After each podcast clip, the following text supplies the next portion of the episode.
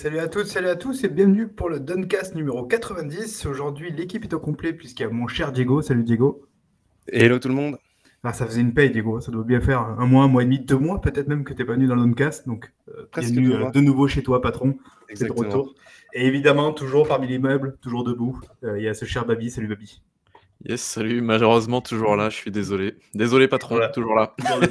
c'est compliqué, vous savez, les, CDI en France, de faire virer les gens, c'est compliqué patron, donc euh, va falloir on, va changer on va changer de siège social d'entreprise parce que c'est dans l'air du temps. Oui, de toute manière, on, parlera malheureusement de, licenciement euh, ce soir. Euh, mais avant ça, donc je vais vite annoncer le programme, puis on enchaîne évidemment. On va bien sûr retrouver ce classique Tout le monde s'en fout, mais de notre cher Babiboul qui va vous résumer l'actualité dont tout le monde se fout parce qu'évidemment que ici vous entendez ça. Euh, d'ailleurs, je vais parler justement de, news pas très joyeuses dans le monde du jeu vidéo parce que ça bouge, ça licencie, ça annule des projets. Voilà, il y a plein de trucs qui se passent. On va rapidement faire le tour. Euh, ensuite, on a tout plein de tests qui arrivent. On a le test de ce génialissime Forspoken, hashtag euh, Inside. Nous avons aussi du Hi-Fi Rush. C'est bon, je le prononce bien, Diego? Euh, oui, oui, ça va très bien. on va évidemment parler aussi de Dead Space et de Dead Space avec une moustache. Voilà, pour ceux qui nous Avec une barbe. Avec une barbe. Hein, du coup. Pour ceux qui nous suivent, ils sauront, ils sauront de quoi on parle. Et en plus, petite euh, cerise sur le gâteau, on terminera aussi par le top 2022 de ce cher Diego, qui était donc pas là pour les Downgrade Awards, qui rattrapera du coup, euh, évidemment, en bon élève qu'il est euh, dans cette fin de podcast. Et du coup, mon cher Babi, je te laisse attaquer. Ouais, tout à fait. Ça serait cool que tu règles aussi ton micro, Marc, parce qu'on me signale qu'apparemment tu enregistres depuis TVC. Je ne suis pas sûr de ça, mais voilà. enfin bref, donc tout le monde s'en fout, c'est votre, votre florilège de news dont tout le monde s'en fout. Alors, il y a à la fois des news, qui sont un petit peu datées, d'autres qui sont un petit peu moins, mais bref. Et en tout cas, on va commencer tout de suite alors avec une news, dont vous en foutez très certainement. c'est une news qui est un petit peu datée maintenant, ça date de, ça date de quand ça? De début décembre, un truc comme ça, je crois? Est-ce que alors là, très clairement, je vais aller dans la rubrique, nécrologie. Donc en fait, je vais avoir 3-4 jeux sur lesquels je vais je vais m'attarder pendant, pendant, 30 secondes pour vous dire qu'en gros, ils sont morts. Voilà. est-ce que vous vous souvenez de Fuser, le jeu de d'Harmonix qui a été euh, Harmonix, je crois, qui a été racheté par Epic Games. Fuser qui était un espèce de jeu de DJ, tout ça, tout ça. Donc voilà, tout ça pour vous dire que le jeu n'est plus achetable aujourd'hui, que les services en ligne ont été fermés, mais que vous pouvez toujours quand même jouer au truc. Voilà. Ah, ça, va? ça fait partie de cette catégorie de jeux dont on se rappelle l'existence parce qu'il meurt. Voilà, c'est triste, c'est terrible. Et en plus, le jeu avait l'air pas mal. Hein, pour, euh, je me suis tâté quand même à l'acheter à un moment donné parce que je me suis dit, ouais, ça a l'air sympa et tout ça. Mais je me suis souvenu que j'avais pas le sens du rythme, donc bah non, en fait, pas du tout. Mais mais voilà, donc Fuser est mort, vive, vive Fuser, tout simplement. Autre rubrique, nécrologique, enfin autre, article dans la rubrique, nécrologique, donc du coup, le jeu de cartes Gwent va mourir en 2024. Alors le jeu sera toujours en ligne, hein, évidemment, mais juste, on va dire que le développement actif sera terminé en 2024, tout simplement. Est-ce que vous avez déjà tâté le jeu du Gwent ou pas? Alors, hors The Witcher 3, évidemment, je parle de la version standalone. Nope. Non. Non? Bon, bah tant pis. Voilà, ça voilà. Fait. Donc, pourtant, c'est très cool. Hein. Moi, j'ai joué pas mal de parties, j'ai trouvé ça vraiment très chouette, mais par contre, bah, encore une fois, c'est comme c'est du jeu service, il faut s'y investir beaucoup, beaucoup. Donc, donc voilà, encore une fois, ça reste, ça reste, ça reste dommage et est-ce que Hero non, c'est quoi? Hearthstone, ça fonctionne toujours ça ou pas? je crois que oui, hein, c'est toujours sur le marché, ouais. Donc je crois que Hearthstone a encore de belles également, alors voilà, Marvel's Avengers qui, eh bien, ah, va terminer un petit peu son son comment dire? Son son activité. Alors le jeu ne va pas fermer, mais le jeu service de Square Enix et Crystal Dynamics, terminera un petit peu son tous tous ses ronds de jambes au niveau de ses, de son contenu, additionnel, de ses mises à jour de contenu etc., etc. donc au mois de septembre 2023. Donc vous pourrez encore jouer au jeu, tout ça, tout ça, pas de souci. Mais eh bien vous ne pourrez plus, désormais, compter sur les équipes, pour nous produire, bah, du contenu, supplémentaire. Est-ce que vous avez déjà tâté le bordel ou pas? Pas du tout? Oui, oui, moi je l'avais fait. Ouais? Mmh tu l'avais fait en entier? OK, très bien. Il y en a qui aiment souffrir aussi. Parfait. Et bah, il est désinstallé maintenant. Oui, bah, oui. Et toi, Marc, du coup, tu y avais touché ou pas du tout? Non, pas du tout. OK, je crois que ça fait partie alors il est sorti en 2020, je crois, ou 2019, je sais plus. Une de ces deux années. Je crois que ça devait être septembre 2019 et ouais, le jeu a vraiment, vraiment eu beaucoup de mal. C'est aussi ça l'avantage quand on file un, jeu service à un studio qui n'en a jamais fait. Voilà. c'est comme ça, que ça se passe. le, euh, jeu en solo était pas si mauvais. Je veux dire, c'était amusant, mais, c'est après, il y, avait des problèmes d'équilibrage au niveau du endgame, etc. Ouais. Euh, voilà. Bah, comme en fait, vraiment, le, endgame était décevant. En fait, la partie purement solo était «cool» entre guillemets et par contre, tout ce qui est partie multijoueur finalement, c'était pas spécialement maîtrisé, quoi. Voilà. OK et je vais vous présenter un autre truc. Alors, est-ce que vous avez vu la news ou pas? Est-ce que vous connaissez ce jeu-là? Ça Oh, s'appelle ça, c'est un jeu qui est mort aussi. Voilà, tout à fait, c'est un jeu qui est mort et je l'ai hier, vu je parce qu'il est mort hier. Ils ont annoncé Voilà, sa ça mort hier. Ah Rumbleverse. même pas le jeu. Alors en gros, c'est un espèce de jeu en en équipe, heu, une espèce de battle royale avec des prises de catch. Voilà, pour la faire simple. Heu, le jeu a duré à peu près 6 mois, heu et puis, bah, les serveurs fermeront le 26 février 2023. Heu, alors pourquoi? Bah, déjà parce que c'est un free to play et qu'il y a je ne sais combien de free to play partout. Et puis bon, quelque chose me dit aussi que, heu, quand on sort un jeu free to play sur PC et qu'on choisit que Epic Games Store comme seule plateforme, ça devient un petit peu compliqué quand tu sais que sur Steam, bah, c'est là où sont tous les joueurs en fait. Donc, heu, voilà, sans troll aucun évidemment, Et Epic, voilà, vous pouvez pas hein. s'empêcher. Voilà.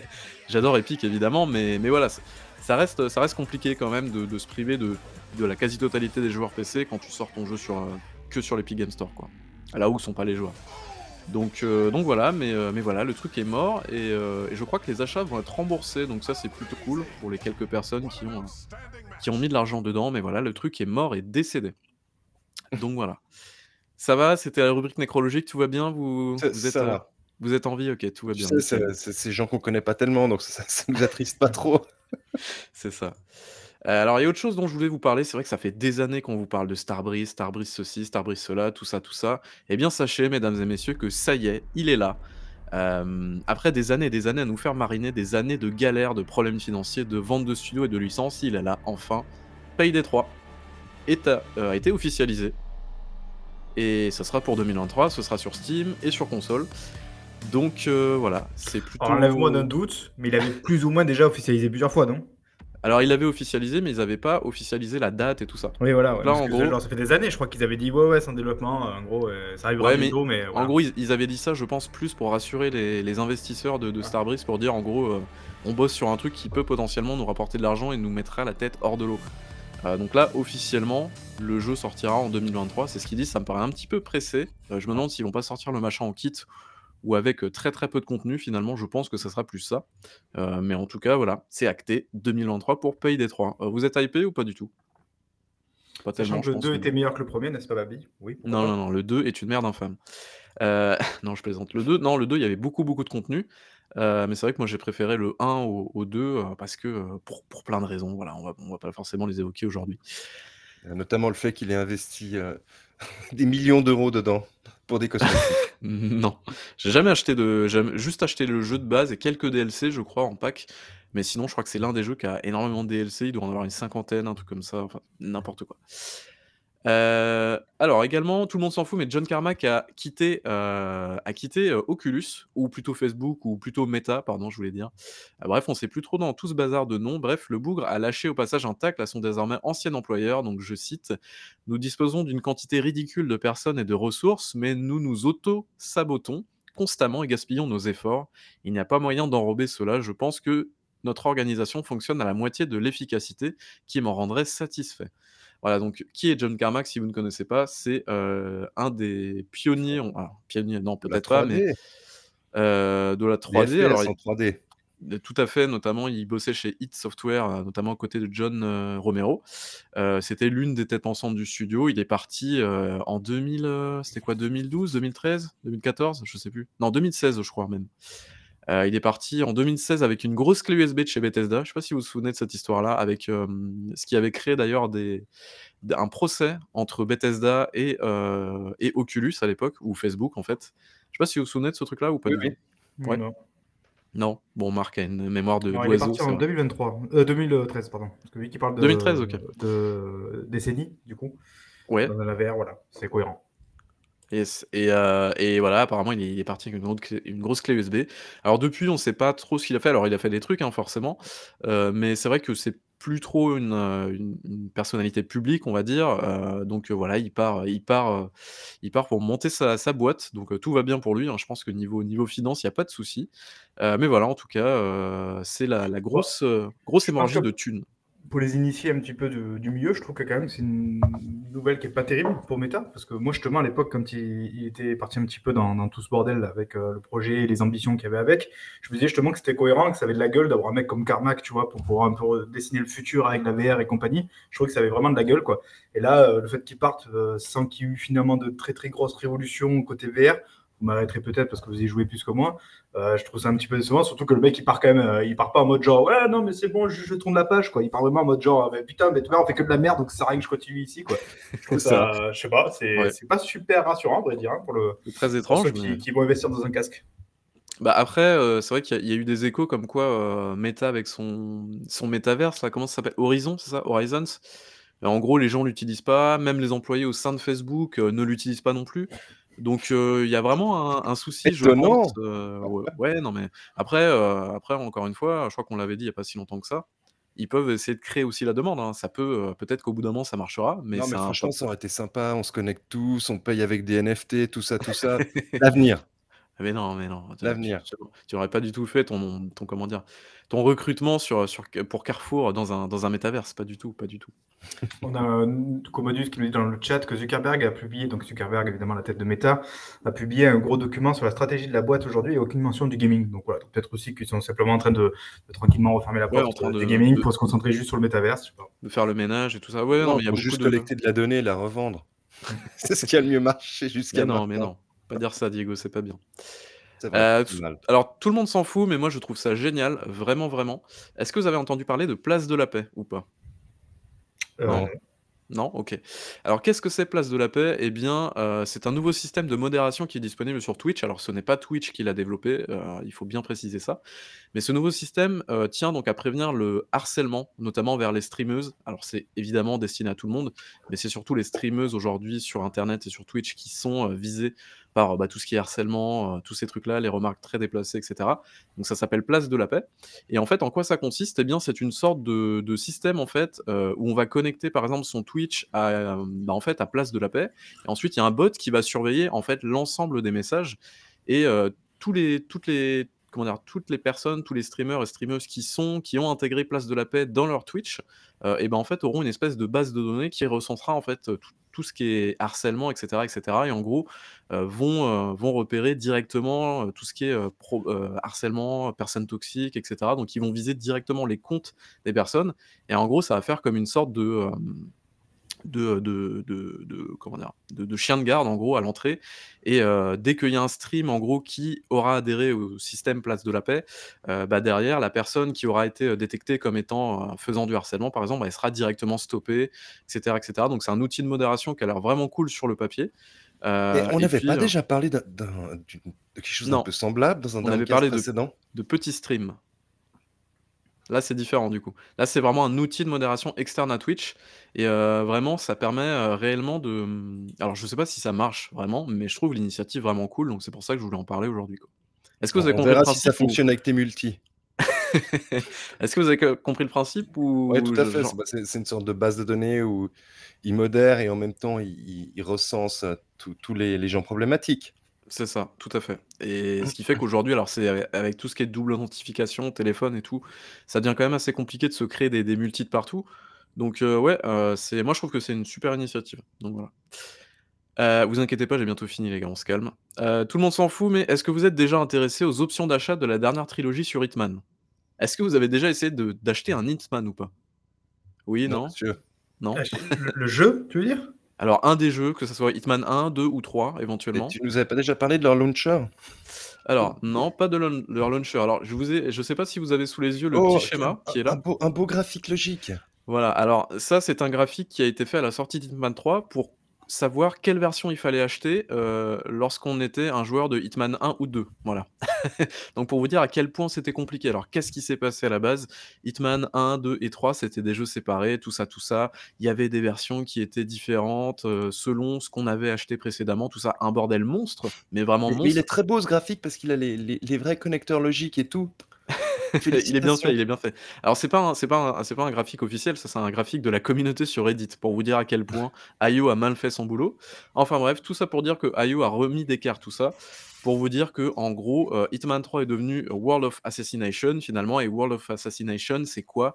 Eh bien, ce sont les trois Hitman sortis depuis 2016, donc Hitman 1, 2, 3 qui sont regroupés dans un seul package qui forme donc du coup Hitman World of Assassination et qui regroupe en gros, euh, bah, tout le contenu qui est sorti depuis pour ne faire qu'un seul jeu finalement. C'est ce qui était normalement prévu à la base et donc là, normalement, on n'aura plus besoin, en tout cas pour les nouveaux joueurs, ils auront plus besoin de se questionner sur qu'est-ce que je dois acheter. En gros, tu juste le pack et tu droit à tout. Par contre, c'est encore le bordel pour les joueurs comme moi, par exemple, qui avons.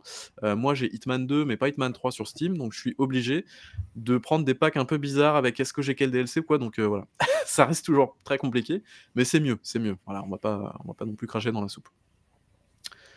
Euh, tout le monde s'en fout, mais encore une fois, ça, je trouve ça hyper cool. projet Leonardo, ça a été annoncé durant le CES par Sony, PlayStation, du coup. Et qu'est-ce que c'est? Eh bien, c'est, euh, donc, euh, un du matériel pour répondre, euh, bah, un matériel pour l'accessibilité, en fait, pour Bah, répondre à enfin! différents types de Enfin, surtout. Ouais, enfin, c'est très, très cool, heu, alors, ce qu'il faut savoir, c'est que Sony, ils font dans l'accessibilité depuis, quelques années maintenant avec leurs jeux, avec, les sous-titres, avec, avec, au niveau des couleurs, tout tout toutes ces choses-là. Alors, Mmh. je m'y connais pas forcément énormément, mais au niveau en termes d'options d'accessibilité, The Last of Us 2, God of War, les grosses exclus Sony, heu, ont fait des trucs absolument absolument dingues à ce niveau-là et ce qui est bien, c'est que du coup, Sony, heu, enclenche un petit peu la seconde, bah, avec le matériel qui va avec. Donc ça, c'est très, très cool, heu, qui sera, qui sera, comment dire? Customisable, alors il y aura des jacks et cetera et cetera. Donc Oh, j'avais heu, cru voilà. lire justement, parce que j'ai suivi le truc un petit peu de loin là pour le coup, euh, que le seul défaut, on va dire, de l'appareil, c'est qu'a priori, tu étais obligé de le brancher, je crois, avec une PlayStation 5. Je crois qu'il Ah oui, oui, c'est compatible que PS5 effectivement, Voilà, tout à fait. donc euh, ça fait partie des trucs un peu. Bon, bah, c'est dommage quoi. Mais c'est pas mal. Enfin, après, l'initiative en soi, évidemment, est Non, non, l'initiative est l'initiative est chouette, mais il reste quand même beaucoup de PlayStation 4 dans la nature, quoi. Donc effectivement, c'est un peu dommage d'avoir fait ça que sur PlayStation 5. Mais bon, c'est Sony, quoi, donc voilà. Voilà. Voilà. Allez, tout le monde s'en fout, mais heu, 4A Games vient de proposer aux joueurs PC un outil de modding complet permettant de jouer avec les modèles 3D de Metro Exodus, mais aussi, heu, les caméras, les sons, les lumières, les scènes, de faire du scripting aussi. Heu, tout ça, c'est évidemment compatible avec, heu, le site, alors je ne connaissais pas, mais qui s'appelle mod, heu, d heu, mod.io, heu, du coup et qui est une plateforme pour partager ses mods et donc du coup, qu'est-ce que ça signifie?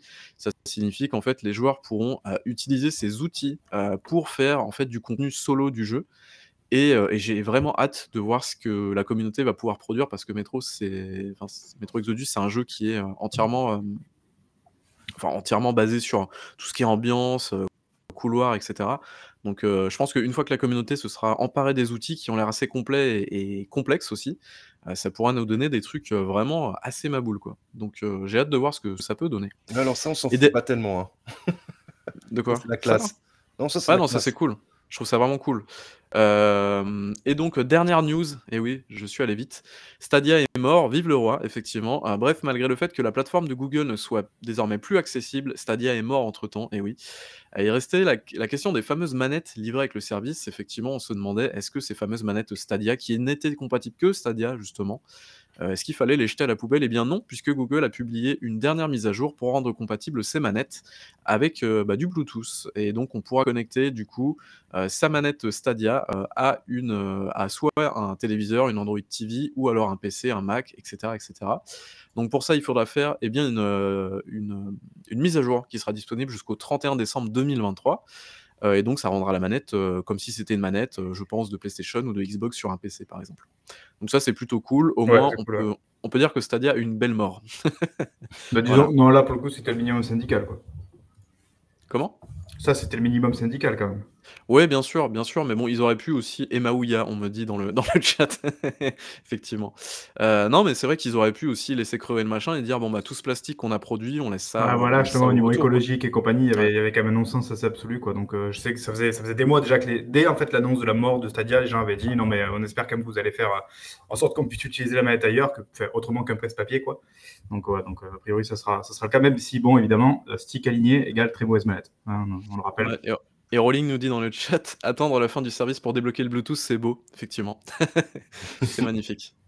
Enfin bref, voilà, messieurs, j'ai fini mon tour des news. C'était pas très long, mais je pense que c'était, c'était pas pas trop mal parce que, bah, il y a eu beaucoup, beaucoup d'autres news et justement, les news horribles vont arriver. Mais, mais, mais, Mais apparemment, Diego plot twist, plot plot twist hein, tout le monde s'en fout. en Diego Scott Edition. Non, je, voulais juste vous parler d'un petit truc qui, peut-être certains ont entendu, d'autres pas. Si je vous dis OGL, est-ce que l'un d'entre vous sait ce que c'est?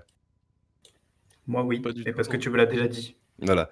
Donc, euh, OGL, en fait, c'est l'Open Game License et c'est le système euh, libre de droit qui est développé par une petite société pas très connue, Wizard of the Coast.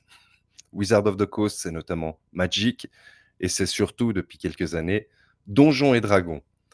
Alors, en, fait, c'est un système qui, autorise euh, les, utilisateurs avoir une utilisation du, contenu, d'une partie du contenu, en fait, qui est libre, des mécaniques de jeu, et notamment le, système de D20.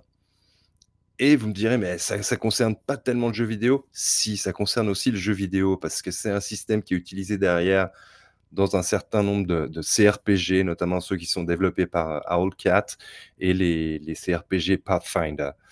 Et qu'est-ce qui s'est passé? Donc Wizard of the Coast, euh, au-dessus Hasbro, petite société qui dernièrement s'était aussi tirée dans les pattes euh, au sujet de Magic the Gathering, mais ça je ne vais pas revenir dessus, a dit, a laissé entendre en fait, après avoir introduit en août 2022 leur, euh, plateforme qui s'appelle One DND, que bah, leur système OGL allait changer. Et je, vais vous la faire courte parce que tout le monde s'en fout. Qu'est-ce qu'ils ont dit Qu'est-ce qu'ils ont dit? Bah, Ils ont dit que tout ce qui était libre de droit, normalement à vie, n'allait plus l'être. et que les, créateurs de contenu devraient aussi verser de, de passablement grosses royalties en cas d'utilisation de n'importe quel contenu, parce que là, en ce moment, on doit verser une royalties quand on utilise un contenu très précis de Donjons et Dragons, notamment les univers. Mais on n'a pas besoin de le faire euh, quand, c'est des règles. Et donc, ils ont dit que, bah voilà, vous allez devoir payer une fois qu'on va lancer notre nouvelle plateforme unifiée euh, OneDND. Et on va faire aussi du rétroactif sur 10, 20 ans. Là, ça, c'est vraiment salaud. Ça, c'est vraiment le. c'est vraiment très salaud. Alors, comment on a su ça? En fait, il y a eu des fuites, notamment euh, une personne qui, qui, euh, qui, n'avait pas signé une NDA et qui avait reçu le, contrat. Et en fait, c'est arrivé jusque dans la, presse. Euh, dans, la presse de tous les jours. Hein. Le, Washington Post a, a, fait un article au, sujet de, cette controverse. Et pourquoi je tiens à vous en parler? Bah, Sachez que là, la communauté Donjons et Dragons, bah, notamment, c'est des inscrits de façon massive de la plateforme Donjons et Dragons qui s'appelle D&D Beyond, En une journée, ils ont perdu 30% des personnes qui, étaient sur la plateforme. Et il y a eu des, pétitions, notamment de la part de, boîtes qui utilisaient le, le système OGL euh, pour, pour leur jeu. Et bah, vous savez quoi? Quand tout le monde n'est pas d'accord et le montre d'une façon intelligente, bah, le 27 janvier 2023, c'est donc tout récent, Wizard of the Coast a annoncé que l'OGL ne serait pas euh, révoqué et qu'en plus, ils allaient intégrer à l'OGL la dernière version de Donjons et Dragons, la 5.1. Voilà. C'était ça, mon, petit tout le monde s'en fout. Je pense que c'est assez important et c'est un bon exemple de, gens qui se sont fédérés pour dire euh, non à une très, très, très grosse arnaque. Voilà. c'est quand même qu'on passe d'un extrême à l'autre. C'est-à-dire, d'un côté, tu te dis, je vais rendre le truc payant. Bon, tu vois, à la rigueur, tu te dirais, on va rendre le truc payant à partir de maintenant. Donc, voilà, les prochains qui utiliseront devront payer des royalties et tout. Tu vois, bon, c'est déjà un peu salaud, mais à la rigueur, quoi.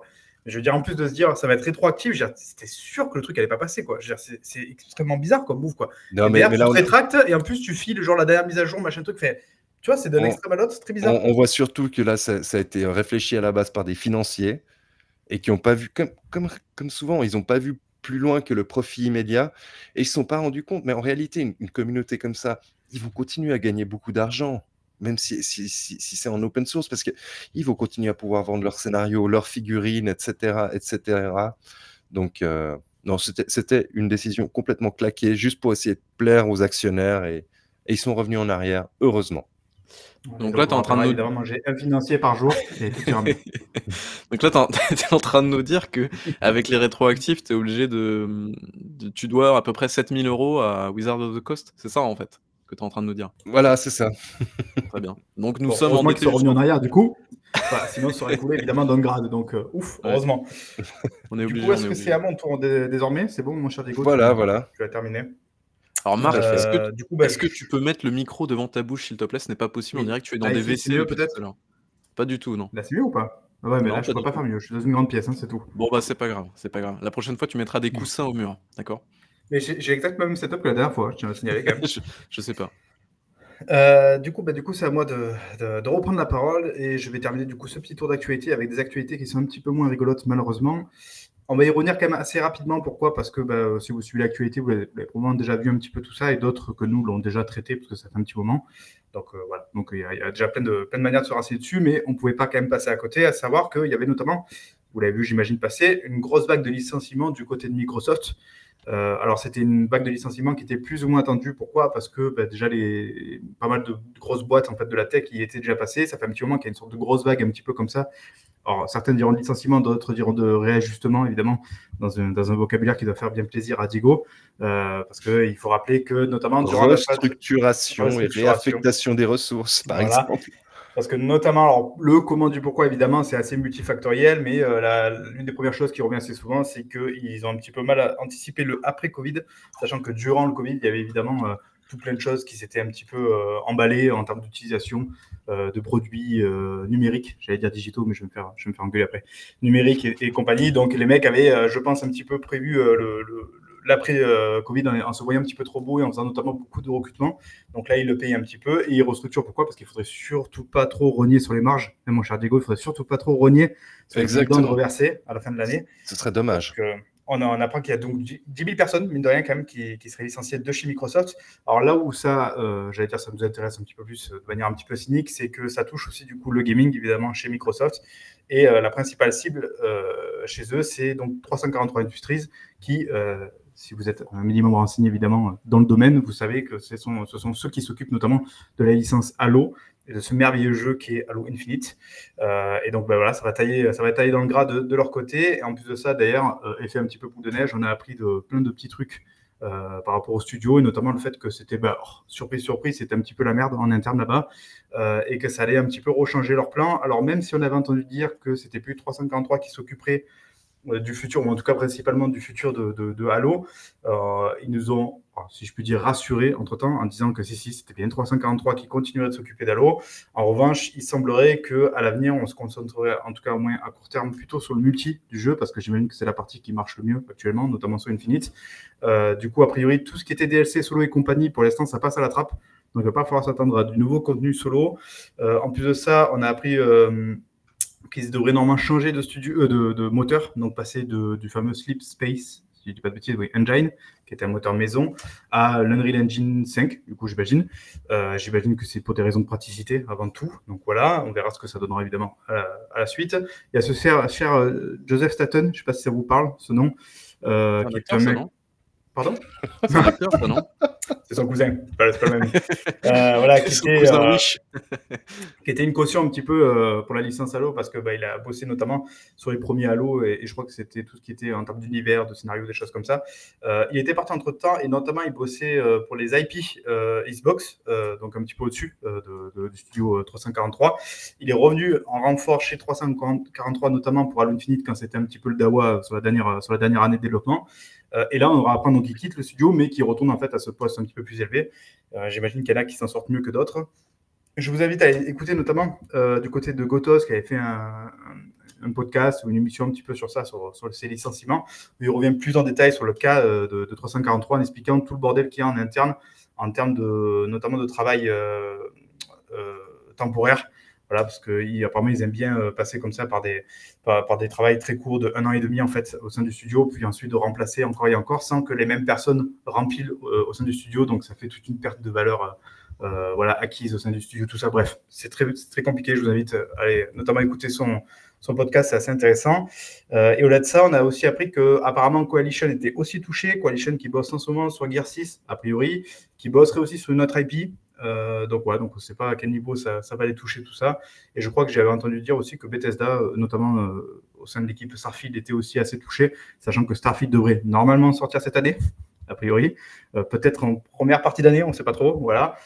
donc on imagine que, voilà, qu'on est sur la fin et que ça commence déjà à tailler un petit peu dans le gras. Surtout qu'il y a eu des annulations, notamment aujourd'hui, je crois que c'est tombé. The Coalition aurait annulé deux projets hors Gears ouais, apparemment. C'est très bizarre parce qu'on avait entendu dire aussi, je crois, hier ou avant-hier, que du coup, leur Tripe sortira avant Gears 6. Tu vois, c'est un petit peu compliqué de s'y retrouver. Il faut aussi rappeler que Coalition avait bossé notamment sur la démo technique de Matrix, euh, ah qui était sorti bah, de l'Unreal Engine 5, je crois d'ailleurs, qui était sorti sur, sur Xbox et sur PlayStation 5. Non, j'ai un doute, je crois. Ouais, si, c'est ça. Donc voilà. Après, toujours côté jeux vidéo, je sais pas si vous avez vu ça, mais il y a aussi Riot qui est un petit peu touché, même si évidemment ça, ça a moins d'ampleur parce que le studio est un petit peu plus petit. Enfin, le studio, en tout cas la, structure. Euh, on parle de 46 licenciements quand même euh, chez eux, notamment du côté des ressources humaines, du support, voilà, de recrutement, euh, côté e-sport.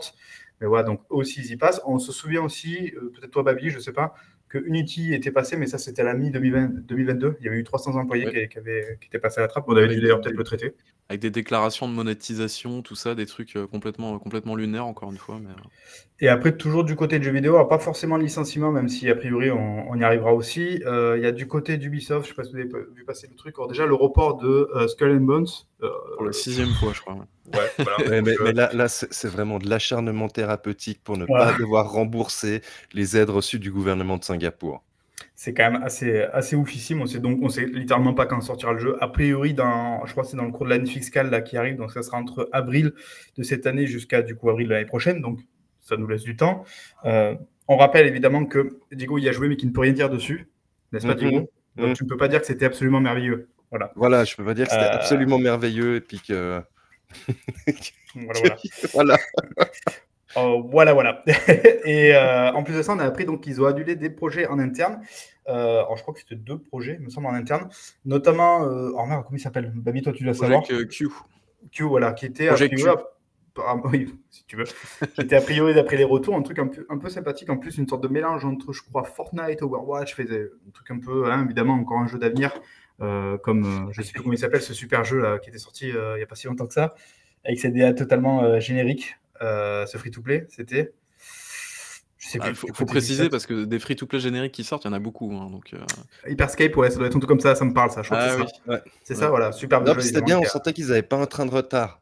Oui, voilà, donc bon, peut-être qu'ils ont senti effectivement qu'ils étaient encore un petit peu en retard, ou alors tout simplement peut-être qu'ils annulent les gros projets, parce que je ne sais pas si vous avez remarqué, alors ça c'est un truc tout à fait perso, euh, vous savez, il y a ce Assassin's Creed Mirage, Mirage, on dit, voilà, qui va sortir, donc qui a priori était parti pour être un DLC de Valhalla, qui est finalement devenu euh, un jeu à part entière et qui sortent un peu, euh, je crois qu'il sortira autour de 40-50 euros, un truc comme ça, voilà, donc une sorte de jeu trois quarts, je sais pas comment dire, mais voilà, euh, de DLC++, voilà, qui va sortir. Et on a eu à la base un DLC. Voilà, donc a été transformé en, en standalone ou jeu à part entière, quoi.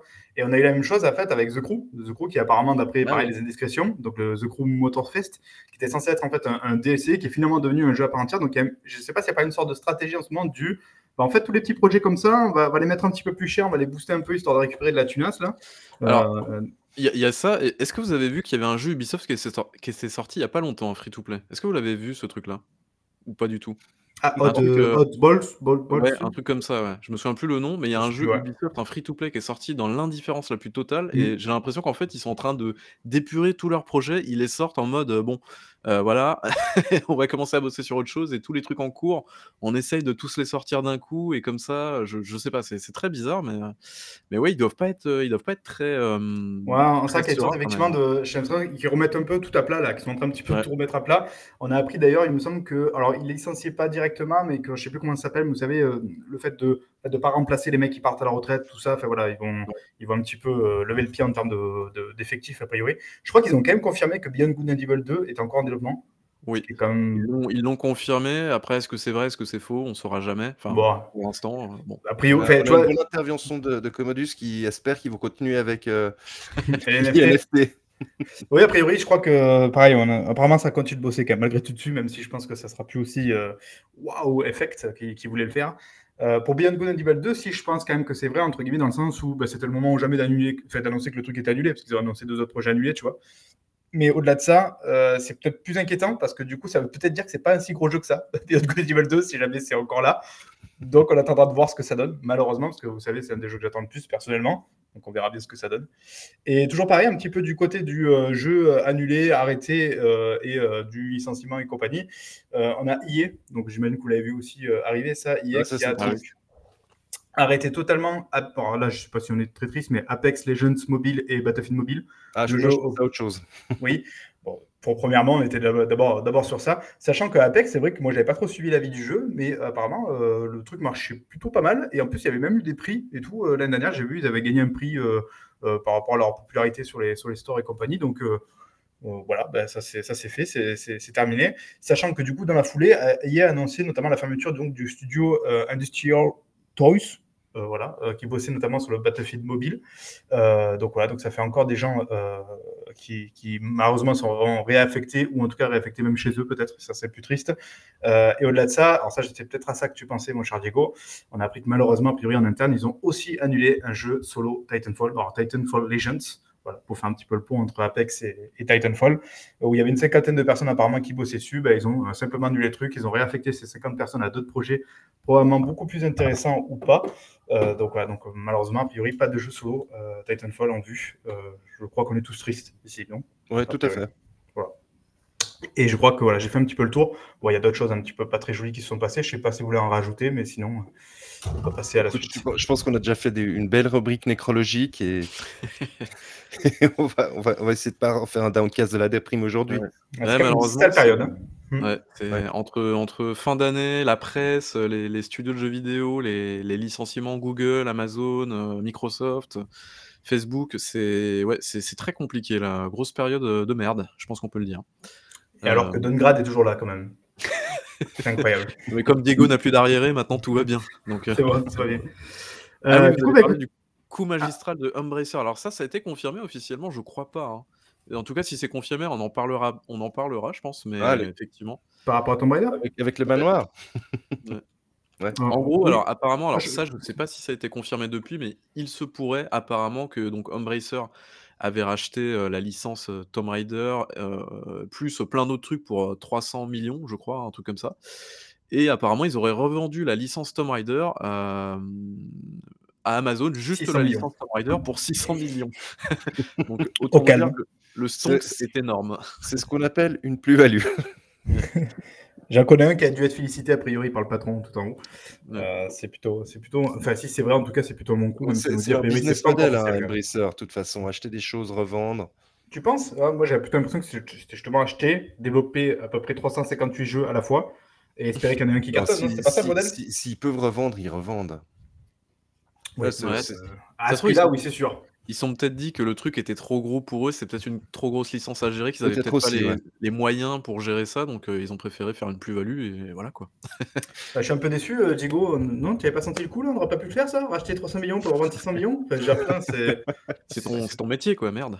Ah, fais chier là. Nous on a racheté Titanfall, bah putain, c'était pas bon moment. Hein. ah, je suis désolé, mais ça c'est Babi qui nous avait conseillé. voilà, c'est pas, pas, pas, tout à fait le moment. Faut m'écouter moi. oui, c'est vrai qu'il y a du coup une série. Ah oui, euh, sur Prime. Alors, c'est parce que c'est Amazon hein, qui développe du coup euh, avec tout ça euh, le, prochain jeu Tomb Raider. J'ai pas vu une ça, j'ai pas vu une série annoncée sur Tomb Raider sur Prime? Ça, j'ai pas. Fait ouais, apparemment, ouais. Ok. Bah, écoute, pourquoi pas, même si le dernier film, malgré l'excellente actrice, m'a pas convaincu des masses, on verra bien. Bah, mais ça pourrait très bien se prêter à une série, en fait.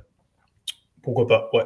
Euh, du coup, on passe à la suite. Euh, est-ce qu'on passe du coup au test? On a, du, on a beaucoup de tests là parce que ça fait un petit moment qu'on n'est pas revenu. Donc, on a plein de trucs. Euh, bah, on va continuer dans les trucs tristes, Marc. Ah, t'as encore un truc? Ah non, oui, par, rapport au test, oui, malheureusement. malheureusement.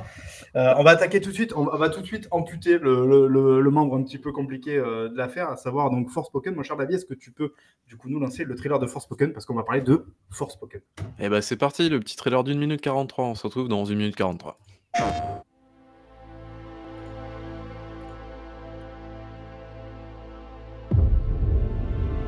Qui es-tu, petite? Je m'appelle Frey Hollande. Je ne sais pas comment je suis arrivée ici. Tout ce que je veux, c'est rentrer chez moi. Elle vient du monde infernal. Sinon, elle n'aurait pas survécu à la corruption. Le peuple a peur. Il compte sur moi et sur le Conseil pour leur redonner espoir. Mais cet espoir, c'est toi. Tout ce que je fais part en vrille.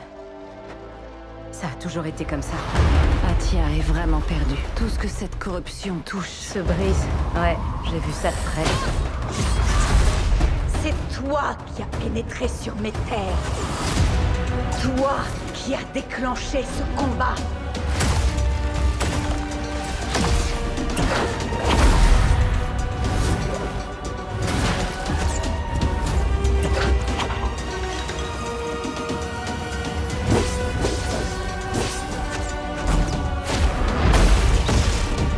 Que plaides-tu Non coupable. Assez Qu'elle soit tuée ah ha ha ha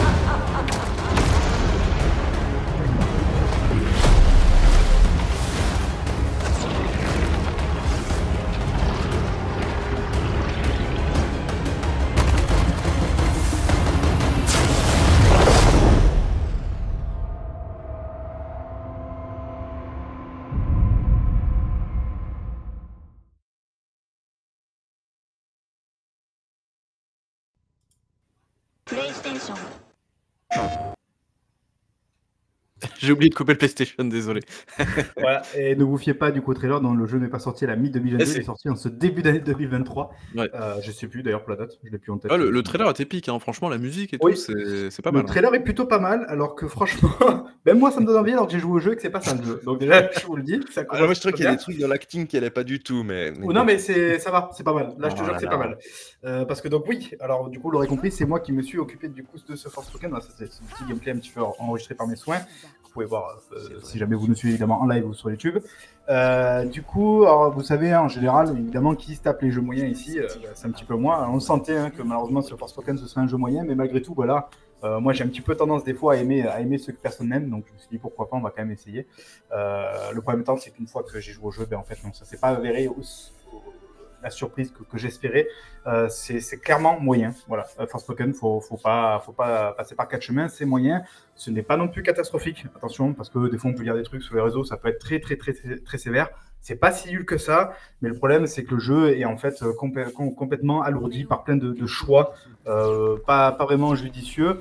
Euh, mais quand même, pour revenir d'abord du coup un petit peu à la base du truc, c'est quoi Forspoken Forspoken en fait c'est un open world donc qui est développé par le studio Luminous, qui notamment a chapeauté le, fameux Luminous Engine, vous savez, le, le moteur qui avait présenté il y a des années de ça, Square Enix, sur lequel tourne notamment Final Fantasy XV d'ailleurs.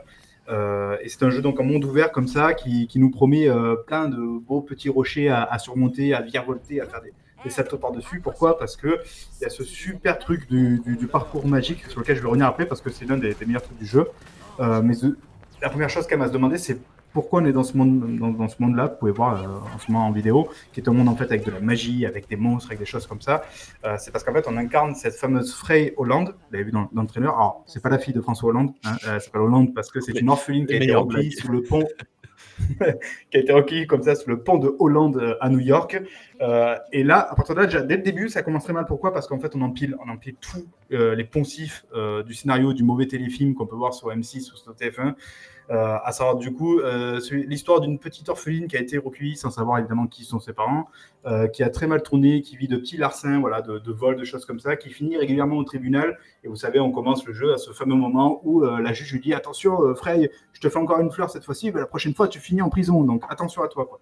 Donc voilà, donc Frey sort de là. On rejoint évidemment le squat parce qu'il faut qu'elle vive dans le squat pour, le côté un petit peu mélo- mélodramatique, avec son chat comme seul ami. Mais fort heureusement, elle a engrangé plein de moulas dans sa valise, à pouvoir comme ça se casser en fait de New York et refaire sa vie un petit peu ailleurs. Évidemment, elle le fera que après une bonne nuit de sommeil, sauf que durant cette nuit de sommeil, patatras, son appartement brûle. Il a fallu choisir entre le chat et l'argent. Elle a choisi le chat. Euh, voilà, euh, chacun, chacun ses décisions. Euh, ce qui fait que du coup, évidemment, elle est, elle est un petit peu dans, dans la galère. Moralité Mais heureusement, ne choisissez pas le chat. Voilà. Heureusement ou non, je sais pas du coup, elle a fini par tomber très rapidement après d'ailleurs sur un bracelet qui, qui nous suivra après euh, tout le long de l'aventure. Ce bracelet l'amène directement dans le fameux monde que vous voyez là. Donc c'est-à-dire qu'on n'est plus du tout à New York, hein, je pense que ça se voit. Euh, là, on est dans un Mais monde si, magique. on a Central Park. Oui, voilà, oui, on voit bien là, euh, avec le- tout le côté, vous voyez, super lumineux, euh, très joli de la technique, voilà, qui permet de rien voir du tout. Et en fait, donc, on se retrouve dans ce- dans ce monde magique, et évidemment, voilà, toujours pareil, les poncifs de scénario feront qu'on le devine très vite, qu'elle va euh, deviner, enfin, va, comment dire, qu'elle va se trouver une voie, qu'elle va se trouver une utilité, voilà, au monde. Elle va évidemment avoir tout plein de réponses sur, son, sur ses racines, son passé et tout ce qui s'est passé, voilà, euh, lorsqu'elle a été abandonnée, évidemment. Je vous en dis pas plus parce que c'est plus ou moins l'un des intérêts du jeu, même si je trouve que du coup, bah, c'est pas terrible. Euh, D'ailleurs, je crois j'ai découvert aujourd'hui que des mecs de chez, euh, si pas bêtises, de chez euh, notamment l'équipe Naughty Dog, quand ils bossaient sur Uncharted, parce que euh, j'ai vu un documentaire là, il y a pas longtemps de PlayStation Inside, si vous ne savez pas, euh, qui sont allés justement apparemment prêter main forte pour le scénario au jeu. Voilà, ouais, ok. Euh, c'était Ami, Ami alors, je pense. Hein, du coup. Non, non, c'était pas, je crois que c'était. Il me semble que. Ah, peut-être Ami Enig aussi. Je suis pas sûr que ce soit parce qu'elle, je l'aurais retenu, je pense. Vu la gueule du scénario de Forspoken, je pense que c'était Ami Enig. Hein. Y a pas de ouais, bref, ouais, c'est vrai que bon, Uncharted. Bon, bref, on n'est pas, là pour taper sur Uncharted. Mais euh, voilà, donc Forspoken, donc voilà, le scénario est pas terrible. Donc au moins, quand même, après ça, on se disait, euh, on va peut-être pouvoir se rattraper quand même sur l'open world. Je sais que vous êtes particulièrement friand plus d'open world, vous deux, des bons petits open world comme ça génériques, un petit peu à la Ubisoft. Donc malheureusement, euh, pas de grande surprise. Euh, on est quand même sur un open world effectivement extrêmement générique. Euh, c'est quelque chose d'assez scolaire, ça empile un petit peu les assets comme on a l'habitude de les voir. vous savez, il y a cette fameuse... Alors c'est pas une tour à débloquer à proprement parler, comme on peut le voir dans tous les open world maintenant, qui permettrait de débloquer les trucs aux alentours. C'est une sorte de tour d'observation au pied de laquelle on va, on appuie sur un petit truc qui nous permet un peu de voir les objectifs, et hop, d'un coup, on a en fait une vision un petit peu périphérique de tout ce qui se passe autour pour aller voir, bah tiens, on peut aller par là, on peut aller par là, tout ça. Donc on est à peu près sur le même concept quand même malgré tout. Euh, il y a plein de petits coffres comme ça à déverrouiller, euh, notamment avec des systèmes d'énigmes, euh, enfin de, jeux un petit peu d'énigmes avec des palettes et tout pour retracer un, parcours particulier. Ça c'est plutôt cool, mais voilà, une fois qu'on en a fait 10, on en a un petit peu marre, donc ça, ça fait partie un peu des écueils de l'open world.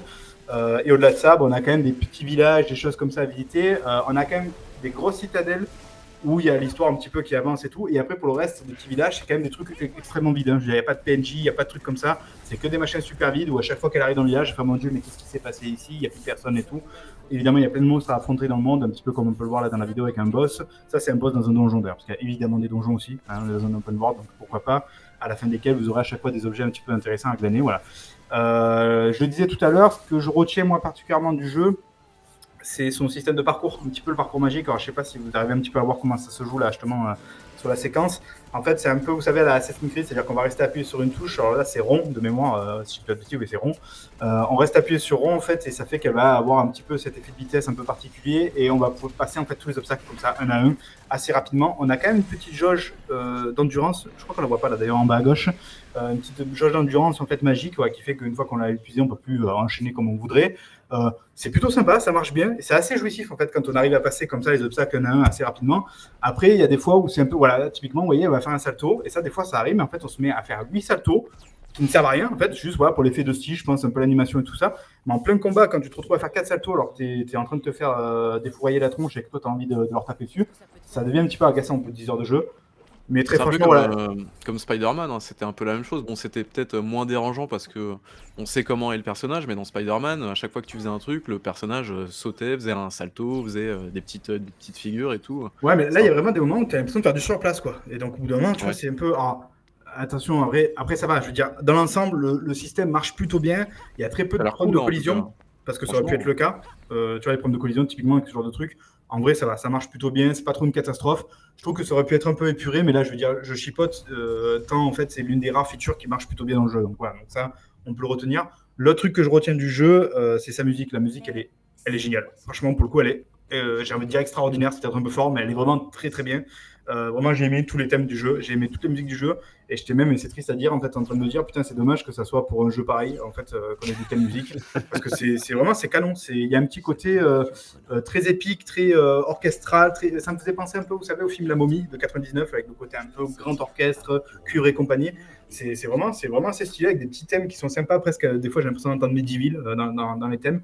C'était vraiment chouette. Ça, c'est un des trucs qui m'a plu du début à la fin. Et le dernier truc, même si malheureusement ça, finit un petit peu en, saucisse derrière, euh, il y a le système de combat qui est quand même pas trop mal. Sur le papier, il y a des trucs intéressants, il y a des idées intéressantes. Euh, c'est un jeu, vous l'avez vu, qui se joue avec la magie. Alors là, malheureusement, les extraits là qu'on vous montre, euh, je, je suis pas trop trop loin. Si on a vu un petit peu le, moment où je glisse un petit peu sur, l'eau, ça fait partie des pouvoirs un peu de, la fin du jeu. Mais en fait, ce qui va se passer, c'est qu'on a trois, on a je crois jusqu'à quatre, quatre branches de magie à la fin du jeu. là, la première, celle que vous pouvez voir notamment en vidéo, c'est en fait la branche de terre. Donc c'est-à-dire qu'on va envoyer des, gros rochers, des cailloux. le système de combat va faire en sorte en fait qu'on puisse soit un petit peu mitrailler, sachant qu'on a plusieurs sorts avec plusieurs types différents de sorts. On peut aussi concentrer son truc, donc par exemple envoyer une sorte de grosse boule de terre, l'envoyer, ça fait évidemment plus ou moins de dégâts. Euh, on a en fait un côté, c'est les sorts offensifs, un côté, c'est les sorts passifs. Là, par exemple, on va pouvoir utiliser plantes pour maintenir euh, sur place euh, certains mobs et pouvoir voilà, leur défoyer la tronche quand ils bougent trop. Il y a des buffs, des sortes de buffs, des trucs comme ça, voilà. On évidemment. Très, euh, combat, euh, combat à distance en fait, hein, finalement. As pas totalement. Mais après, c'est en fait, c'est surtout cette branche-là qui est comme ça. Parce que moi, c'est ce que j'avais un petit peu peur au début du jeu, c'est qu'en fait, on reste comme ça sur ce côté un peu TPS finalement magie, parce que ça fait un peu cette impression-là. On peut, euh, d'ailleurs, hein, je l'ai pas dit, mais améliorer les sorts. Voilà, il y a des branches de magie, des, points d'XP et compagnie. Et après, en fait, une fois qu'on débloque les autres branches de magie, notamment la deuxième, où là, c'est du corps à corps en fait. Là, c'est un, un, peu, on va dire, la magie feu. Et là, par contre, c'est beaucoup plus corps à corps, donc c'est intéressant parce que ça, ça ouvre une autre palette de combat. En vrai, ça se joue pas trop mal. C'est assez intéressant parce que c'est assez original. On voit pas forcément ça partout. Le problème, c'est que je trouve que ben, au bout de 7, 8, 9 heures, en fait, on a fait un peu le tour du truc. on peut, on peut faire des combos super intéressants. On peut, voilà, on peut faire des enchaînements avec des trucs super spectaculaires, super stylés. Mais, mais comme j'ai dit un peu, ça combiné au fait qu'on fasse toujours 8 cabrioles et tout, il y a pas moment, on a, on a plus l'impression en fait que c'est de l'esbrouf que du vrai gameplay pur et dur. quoi. Donc moi j'ai trouvé ça un petit peu décevant et en fait arrivé à la fin du jeu, euh, j'avais juste mal au doigt parce que ben, il faut constamment euh, claquer le, le, joystick pour envoyer des trucs. Euh, ça m'a fait un petit peu un petit peu pas sourire à la fin du jeu quoi. C'était un petit peu de nu gonflant. Voilà, mais ça fait partie des, rares bons points que je noterai du jeu, voilà, en vous disant que c'est pas une catastrophe. Après, le problème, ben, c'est ce que je vous l'ai dit, c'est tout le reste qui est pas terrible. Euh, alors, Diego a dit qu'il trouvait ça très mal joué dans le trailer. Je t'assure, Diego, que c'est les meilleurs passages qu'ils ont mis, parce qu'effectivement, c'est extrêmement mal mis en scène, c'est extrêmement mal narré, c'est extrêmement mal dialogué j'ai très souvent, enfin j'avais eu très souvent l'impression de jouer à Assassin's Creed 2. Mais vraiment, Assassin's Creed 2, hein, je C'est la... la VF du coup qui est, qui est pas bonne ou c'est Non, en ça, la rigueur. je, crois, je, crois, je crois que c'est partout la même chose. Hein. Ok. Euh, en fait, ouais, c'est vraiment, je sais pas comment expliquer ça, mais c'est, euh, j'ai vraiment l'impression en fait de jouer à un jeu qui aurait pu sortir en 2010, quoi, ou en 2009-2010, quoi. Ce qui fait qu'en fait, par exemple, typiquement, vous avez une séquence vers le début du jeu où vous échappez notamment d'une petite prison, en fait, donc un PNJ vient vous aider à vous échapper. Bon, je vous spoil un petit peu, mais bon, c'est vraiment tout début du jeu. Euh, et en fait, vous vous retrouvez du coup, tu sais, à suivre ce PNJ pour t'échapper, et, c'est vraiment une séquence de 2010, quoi, où tu es là, tu es, accroupi, tu dois avancer, et là le PNJ te dit non, attends, avance pas, donc vous arrêtez, et là tu as le garde devant un petit peu loin qui arrive de manière très robotique, qui pivote un peu sur lui-même, un peu façon, euh, tu sais, 2010, euh, là où, tu as l'impression qu'il tourne sur eux-mêmes comme ça, qui regarde à droite, à gauche, puis qui repart, et là l'autre qui dit c'est bon, tu peux y aller, et là tu avances, tu vois. c'est très mécanique, c'est très. Euh, Red Dead Redemption 2, quoi. ouais, il y a encore, tu vois, je sais que je suis, je suis dur envers Red Dead 2, mais non, là, c'était bien pire que ça encore, quoi. Vraiment, voilà, Assassin's Creed 2. On est un peu sur ce niveau-là, quoi, en termes de, mise en scène et de choses. Euh, il y a des contretemps super bizarres. Euh, hormis en fait Frey, qui est vraiment assez bien doublé, effectivement, il y a une bonne motion cap sur Frey. Euh, le reste, c'est, on sent qu'ils avaient plus trop de budget pour le reste, donc ça, ça suit pas vraiment en termes de niveau. Et après, mais ça pour moi, c'était pas forcément un, moins. Il y a tout ce côté Frey, où c'est un personnage qui est très, très arrogante, très, voilà, très sûr d'elle-même et tout, elle en joue beaucoup. Je sais que beaucoup de gens ont traché un peu ce côté-là du jeu. Moi, je trouve qu'en vrai, ça va quoi. C'était pourquoi pas en fait. En vrai, c'est cool d'avoir. D'ailleurs, l'actrice qui l'incarne, je, je sais plus le nom. Peut-être que tu l'as toi, Babi. C'est euh... Ella. Euh, attends, je, vais la retrouver du coup. Ouais, bah, elle, est, très cool. Elle a beaucoup de charisme, donc ça va. Ça, ça marche bien. C'est plutôt sympa. Et ce qui marche bien Ella, aussi, euh, Ella Balinska, elle s'appelle. du coup, c'est l'actrice qui jouait justement dans la série Resident Evil de Netflix de l'été dernier qu'on avait bien aimé justement parce qu'elle a. Je trouve qu'elle a, une bonne gueule. ouais assez charismatique et là ça le fait dans le jeu. Sa relation avec Krav, donc Krav en fait c'est son bracelet, le fameux bracelet que je vous disais au début qui lui donne justement accès à, tous ces trucs-là, à ce monde-là et tout ça. Euh, en fait le bracelet parle, c'est vrai que je, me rends compte que dit comme ça c'est un petit peu, bizarre, mais voilà le bracelet a une personnalité en fait, il parle, donc il interagit très souvent euh, avec le, personnage un peu, je pense comme on peut voir avec euh, Iron Life par exemple. Voilà. donc ça, ça vanne pas mal et tout. Et en vrai j'ai trouvé que c'était pas mal. J'ai trouvé que la manière dont ils interagissaient les uns les autres c'était plutôt pas mal quoi. Et comme le dit notamment Jayon dans le, dans le chat, je crois qu'il a joué aussi, euh, tout est concentré sur Frey. J'ai l'impression c'est ça en fait. C'est en fait on a l'impression que Frey est tiré d'un jeu triple A, alors tout le reste c'est un jeu double A quoi. Donc euh, ça fait une sorte de dissonance entre les deux qui est vraiment très très curieuse quoi. Donc on a d'un côté ces petits points où on se dit bon bah c'est pas si mal que ça, mais à côté de ça on a l'impression qu'en fait il manquait peut-être un mec au-dessus du projet pour dire euh, non mais les gars là franchement ça va pas quoi. Genre là on va refaire toute la mise en scène, on va refaire toutes les caméras, tous les trucs, parce que même l'histoire pour le peu qu'elle puisse être intéressante avec quelques twists intéressants, bah, je trouve que c'est complètement foiré et complètement gâché par, par, par, cette mise en scène bidon, par, par ces dialogues qui tombent un petit peu à plat, par ces voilà. C'est, je pense qu'il, je pense qu'il manquait une, une, personnalité comme euh, Nomura chez euh, Square Enix pour, pour finaliser le projet, non? Euh, Ouais, je sais pas. Ça. Nomura, je suis pas un grand fan, mais oui, peut-être, ouais. Mais bon. Attends, Nomura, c'est bien le mec de FF15 qui a jamais terminé un jeu, non C'est ça? C'est non, enfin, non, enfin, ouais, c'est plus compliqué que ça. je sais plus. Bref. Euh, du coup, voilà. Donc, tout ça pour dire, voilà, vous, l'avez compris, c'est que c'est pas catastrophique, c'est pas terrible non plus. Franchement, c'est un jeu que je vais très rapidement oublier. C'est un jeu qui aurait pu, selon moi, sortir en fait au line-up de lancement de la PS4. tel quel, en 30 FPS peut-être évidemment, parce que voilà, on a quand même un petit peu fait des efforts entre, entre temps. Mais voilà, c'est typiquement, je trouve que ça a la gueule de, vous savez, d'un jeu comme ça. C'est-à-dire que c'est un jeu qui est pas foncièrement mauvais, mais qui très probablement tombera rapidement dans l'oubli, quoi. C'est pas 80 euros sur, sur PS5 et PC, quoi. Voilà, parce que malheureusement, je, le jeu, jeu de lancement, ouais. Bon, tu vois, voilà, c'est pour ça. Donc bon. Si vous avez l'occasion d'y jouer, pourquoi pas. Par contre, attendez effectivement qu'il soit dans le bac de la honte parce que je pense qu'il va, il va y finir assez rapidement. Euh, donc peut-être autour de 15, 20, 30 balles si jamais vous êtes vraiment friand d'open world. Après, euh, je peux comprendre, c'est ce que je disais par, pour ceux qui ont vu ma critique dans ce Twitter, que pour ceux qui vont être capables en fait de faire les concessions qu'il y a à faire sur le jeu, donc euh, comme j'ai dit, tout ce qui est mise en scène, l'aspect technique aussi, c'est vrai qu'on l'a pas trop dit, mais le jeu est pas très joli. en tout cas, il est beaucoup moins joli que ce qu'il nous avait montré sur les premiers trailers. Ça, clairement, il y a eu un énorme downgrade. Euh, et du coup, bah, c'est dommage parce que effectivement, avec tout le côté magique, pouvoir, avec le parcours magique et tout ça, ça aurait été sympa quand le jeu soit assez joli d'ailleurs. C'est pas super super joli, donc voilà, il faut faire ces concessions-là, la mise en scène, le scénario, euh, le graphisme, le fait que ben, je trouve que ça tourne un petit peu en rond en termes de gameplay de combat ou, même de gameplay d'open world tout court qui est très générique. Ça fait quand même beaucoup de choses, hein, faire des, concessions. Mais une fois que vous avez fait tout ça, bah, vous avez ce système de parcours magique un peu sympa. Vous avez malgré tout ce système de combat qui est assez surprenant au début, assez rafraîchissant parce qu'on ne voit pas forcément partout.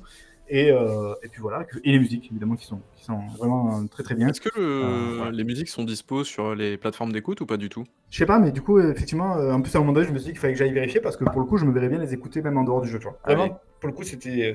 Pour, pour vous, en live, je vais aller vérifier ça. Allez. Voilà.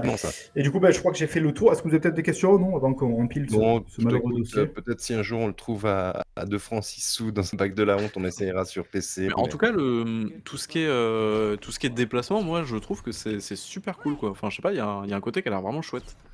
Bah, c'est. C'est ouais, c'est vraiment ce qui, ce qui frappe le plus au début. Oui, il y a, y a la, la, playlist est disponible hein, pour Force Spoken. Ah, voilà, oui, ça, ça m'étonne pas. D'ailleurs, j'ai même pas vérifié qui était à la base de la composition, mais c'est peut-être un gros cadeau aussi, parce que franchement, c'est tellement bien que ça doit être un mec euh, rodé un petit peu à l'exercice, quoi. Euh, mais voilà, non, non, effectivement, le parcours, c'est, je pense, qui accrochera le plus mm, de première à, au, premier feeling du jeu, même s'il faut quand même se taper, c'est vrai que je l'ai pas dit, il faut se taper une heure et demie, euh, deux heures de gros tutos avant de commencer vraiment à jouer un petit peu dans l'open world et tout. Donc il faut aussi un petit peu serrer les dents pendant tout ce temps-là, surtout le passage à New York qui est, qui est infernal. Enfin bref, voilà. Euh, mais une fois qu'on y est, une fois qu'on a ce petit parcours, une fois qu'on commence un petit peu à comprendre comment marchent les sorts et tout, c'est vrai qu'il y a une sorte de petite, vous savez, un peu comme souvent il y a des jeux, cette petite bouffe un peu délirante au début, tu dis ah en fait c'est pas si mal, mais en fait après au bout d'une heure, bah, tu retombes de ton nuage et tu fais ouais non en fait euh, putain merde. Voilà, il y, a deux trois petits moments comme ça où tu te dis bon allez pourquoi pas. Et après d'ailleurs, bah, tu assez vite rattrapé par ces choix de, game design et compagnie super absurdes. Euh, dernier, dernier exemple, et après on passe à autre chose, euh, et je l'ai mis d'ailleurs ça aussi sur Twitter, il y a toute une séquence en fait où on va aller vers un boss notamment, et on arrive dans un couloir où il y a plusieurs tableaux, et là tu te retrouves, je crois qu'il y a cinq tableaux ou six, je sais plus cinq je crois, tu te retrouves à devoir, pour la mission principale, c'est pas optionnel, à devoir regarder chaque tableau. C'est-à-dire que tu vas devant, tu interagir avec le, avec le tableau, qui a, une touche d'action, et là, bah, en fait, ça, fait une sorte de focus un petit peu tout long comme ça sur le tableau, et ça te parle en fait un peu de l'histoire du tableau et tout. Une fois que tu as fini ce tableau, bah, il faut faire celui d'à côté, et puis il faut faire encore celui d'à côté, et puis après, il faut retourner et faire aussi ceux des autres, murs. Et ça, c'est vraiment c'est la mission principale pour pouvoir atteindre le boss. Quoi. Genre, qui a dit que c'était une bonne idée de faire ça quoi? Vraiment, qui, qui s'est dit, il n'y a pas de souci, ça, ça, ça, va, ça va très bien, il n'y a pas de souci. Donc euh, bah, voilà, c'est un peu les moments un petit peu exaspérants du jeu. Quoi. Certainement Nomura, je pense, non? Arrête avec toi, Nomura. Mais voilà, euh, sachant, euh, il faut compter, moi j'ai fini le jeu en 14-15 heures à peu près. Euh, sachant que j'ai un peu au début, je me suis un petit peu amusé à aller voir un peu à droite à gauche pour faire les trucs, voilà, les fameuses tours dont je vous parlais, les coffres.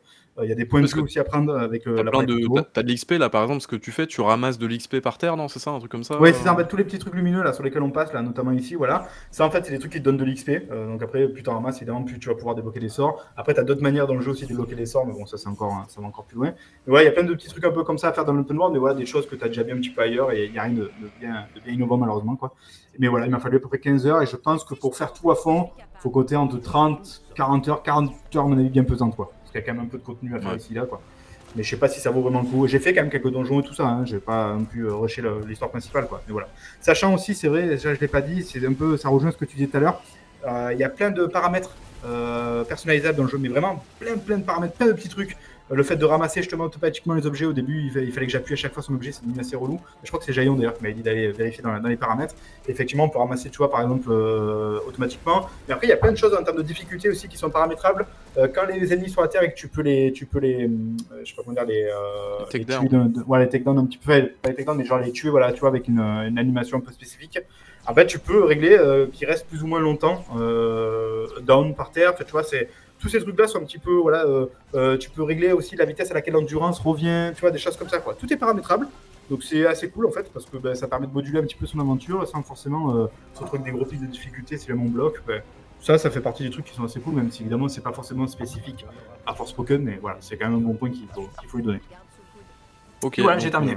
Rendez-vous un peu manqué pour le jeu. Euh, parce bah, que ça avait je sais pas si on l'attendait, mais voilà. Ouais, mais on va dire qu'il y avait quand même un peu de potentiel derrière le truc, quoi. Il, a, il avait été très mis en avant, mais. C'était euh, c'était le fameux projet Atia, ça, non, si je dis pas de bêtises. Ouais, ça. Ouais, c'est ça. Le monde euh, s'appelle Atia, en fait, le monde. ok. Voilà. Donc voilà, ben, oui, alors, ouais, voilà. Peut-être, tu vois, si un jour il y a un 2.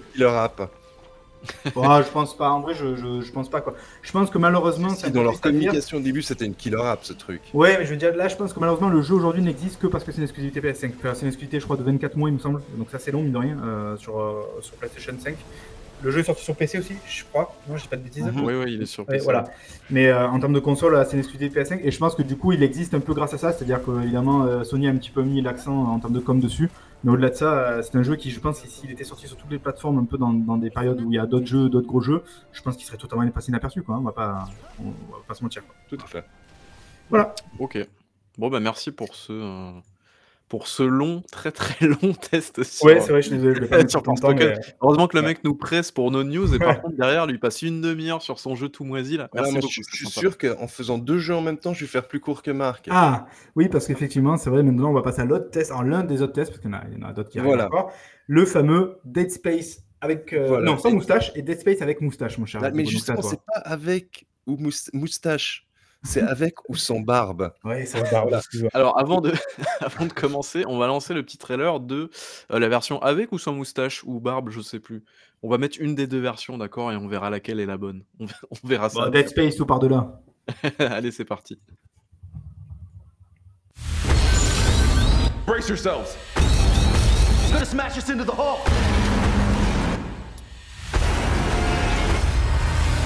I think it's me. It's all falling apart here. Hey, Isaac. Coming?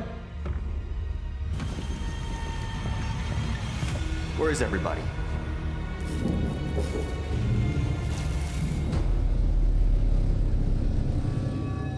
Up there! No!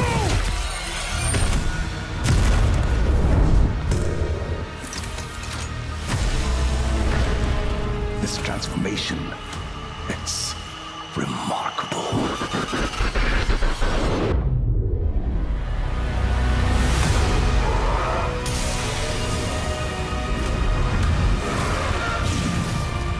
Don't you want to be reunited with the people you lost?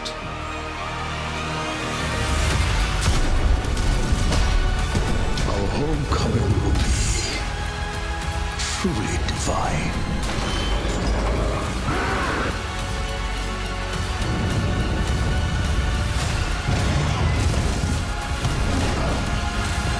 There's still a way out for us. Don't have much time.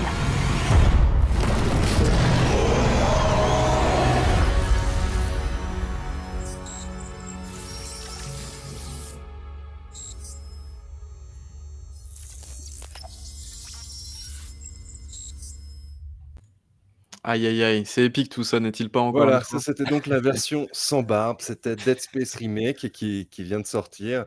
Et pourquoi sans barbe Parce qu'on voit enfin le, visage de Isaac et il n'a pas de barbe. Contrairement au protagoniste ah. principal de Callisto Protocol, qui lui a une barbe. Voilà. Alors, pour la vidéo ce soir, en fait, j'ai mis les deux en parallèle. Pourquoi? Parce que pour moi, bah, Callisto Protocol, c'est un peu le, fils, l'enfant de Dead Space et de hum, Uncharted. Je, je m'explique. Déjà, fondamentalement, ils sont assez semblables. Un héros, sa barre de vie qu'on voit, pardon, un jeu en DPS, un héros donc qu'on voit de dos et sa barre de vie qui est affichée pour l'un sur la nuque et pour l'autre Ah oui, sur la euh, colonne vertébrale. Ouais, c'est c'est c'est du copier-coller Voilà. là. Ils l'ont- ils l'ont Ah. déplacé en fait, c'est tout. Pour ceux qui peut-être l'ignoraient, il faut quand même rappeler que derrière euh, Callisto Protocol, c'est Glenn Schofield qui avait notamment justement bossé sur le premier Dead Space à l'époque. Exactement. euh, à chez EA. Donc voilà, c'est aussi pour ça qu'on retrouve euh, de grosses parentés comme ça. Clairement, il a voulu faire son Dead Space euh, sans l'appeler Dead Space. Quoi. Voilà, il a, je pense qu'il a voulu s'approcher peut-être plus de ce qu'il voulait à l'époque. Alors, Dead Space en plus, moi j'ai joué au jeu original en fin d'année dernière, avant Callisto, et là je suis en train de me faire le, remake.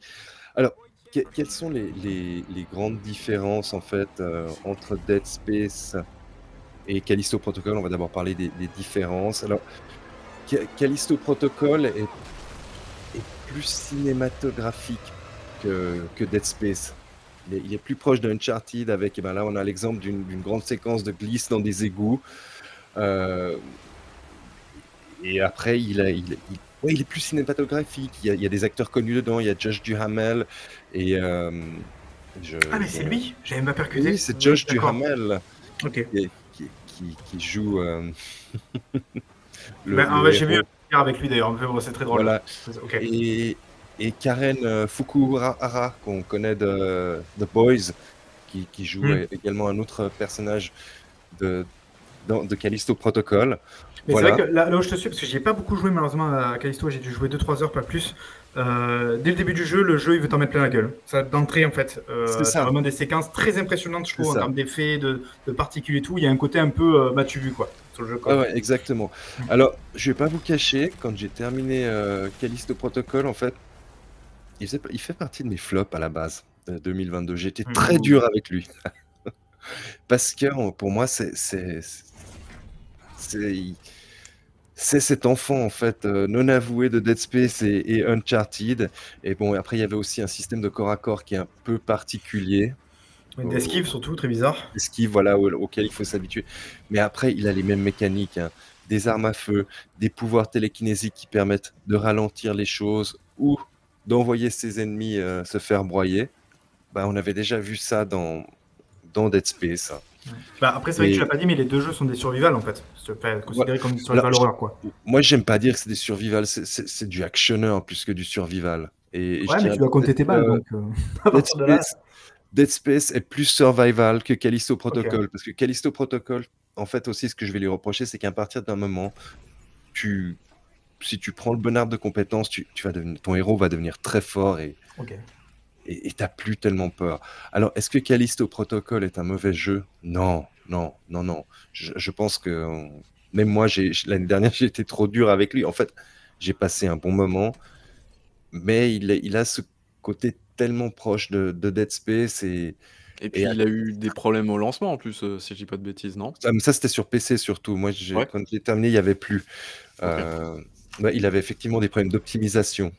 Sur console aussi. hein. Je rappelle, j'ai Ouais, eu crash en une heure, donc autant vous dire que c'est assez rare quand même. Mhm. Voilà, mais je, je- je- ça n'est pas un mauvais jeu. Mais j'avais Du coup, même- euh, est-ce que c'est le fait d'avoir joué à Dead Space, notamment le remake, du coup, qui te fait un petit peu revenir sur Callisto en Ouais, disant tout à fait. En fait, c'était pas si mal. Pourquoi? Parce que, parce que bon, je spoil, mais a priori, Dead Space, c'est pas mal. Donc, est-ce que tu t'es dit, Ouais. genre, en fait, peut-être que le modèle était aussi dur à aller chercher ou non? C'est ça, exactement. Le, le- le modèle était très dur à aller chercher. En plus, je venais de faire l'original, qui a, qui a quand même de très bons restes, je trouve, moi, pour, pour un jeu euh, qui, a, qui a autant d'années. Et, et il, a, il a souffert de, de la comparaison. Alors, maintenant, Dead Space Remake. Alors, effectivement, on va me dire, oui, le prix, il est extrême. Je suis d'accord, c'est cher, hein, mais c'est un remake. C'est pas, vrai. un c'est pas un remaster. Ils ont rajouté de, de nouvelles phases de gameplay. Ils ont intégré tout le lore des jeux aussi. Ils ont, ils ont enregistré maintenant des, des, des lignes de, de dialogue pour Isaac, pour le héros. plus, euh, oui, le mec il parle et dans le, dans le jeu original il ne parlait pas, c'est ça Il a même pas son casque, je crois. Il enlevait pas son casque, exactement. On est de l'ordre de Resident Evil? Du coup, le premier Resident Evil remake euh, Ouais. en termes Ouais, de travail, quoi. Ouais, ouais. Ok. Ah oui, tout à fait. On, est- on est sur, sur du, du gros travail. On sent hein, de, que c'est un développement qui a été fait entre guillemets avec amour. hein. Mais euh, qu'ils ont voulu rendre hommage au, au matériel original et, et le, le sublimer. Et, et en ça, ils ont réussi aussi. euh, et, et en fait, déjà à la base, c'est un jeu qui a tellement bon fond. Toi, je sais, Marc, tu l'aimes pas. Hein. Mais euh, peut-être que maintenant, si tu le réessayes, tu, tu, tu, tu l'apprécierais.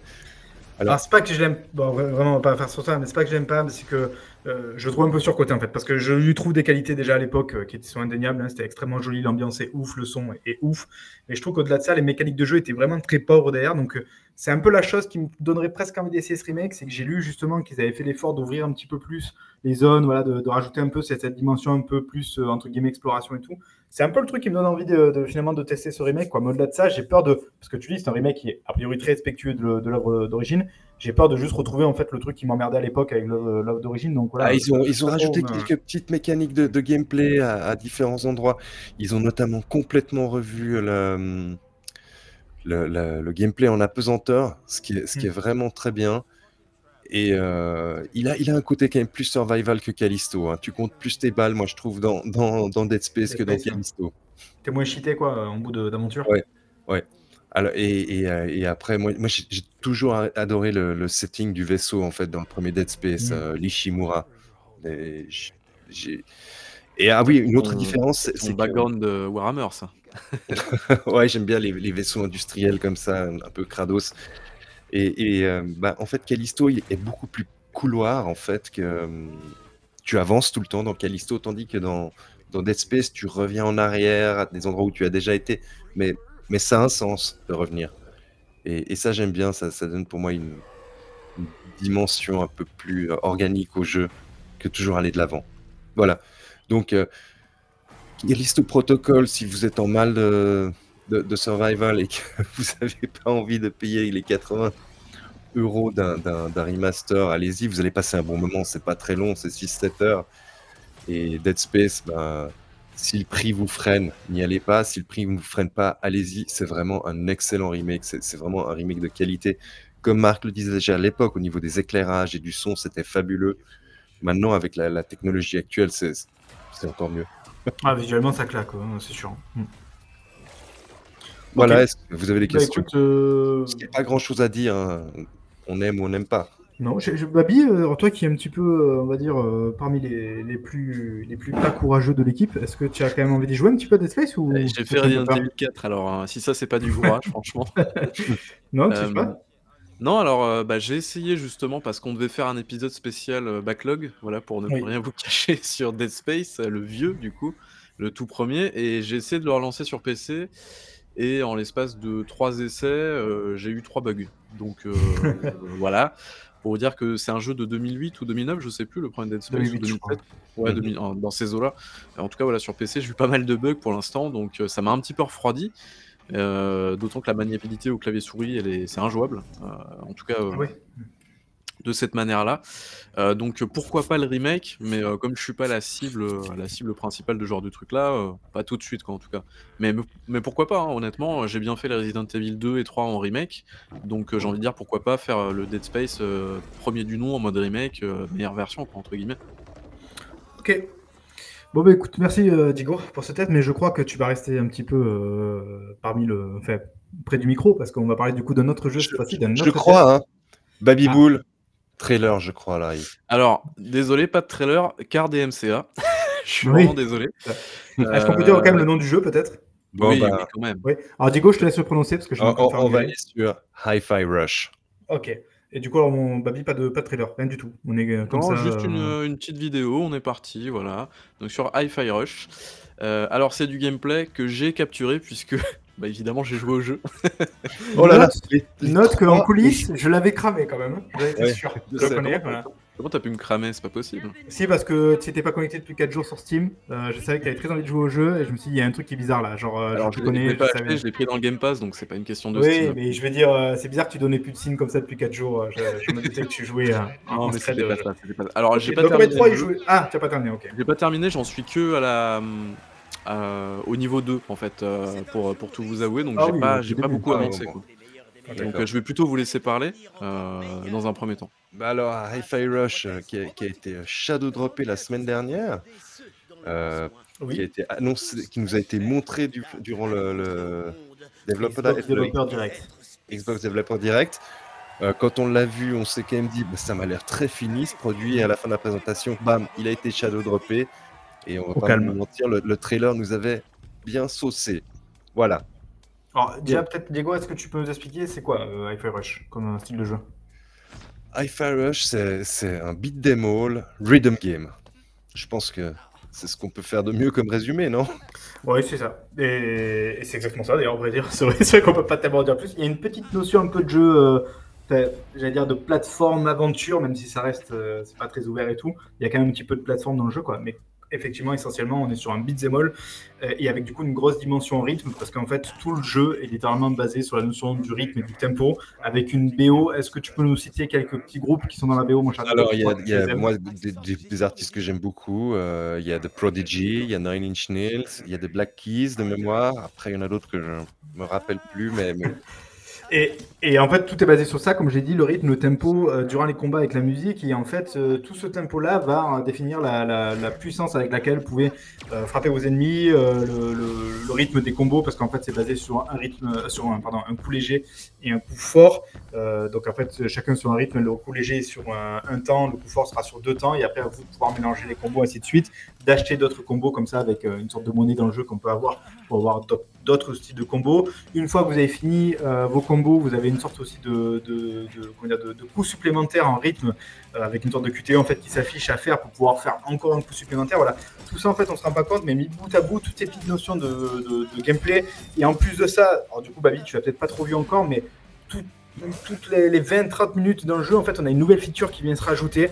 Euh, un dash, euh, un par, une sorte de grappin aussi à un moment donné qui vient, qui en fait rajoute à chaque fois non seulement une couche de gameplay pour tout ce qui est plateforme, parce que je dis il y a un petit côté un peu plateforme dans le jeu, mais aussi en fait pour les combats, où là, bah, du coup, on va pouvoir en plus euh, voilà, faire un petit dash, aller choper avec le grappin le mec pour aller rapidement de l'autre côté du truc.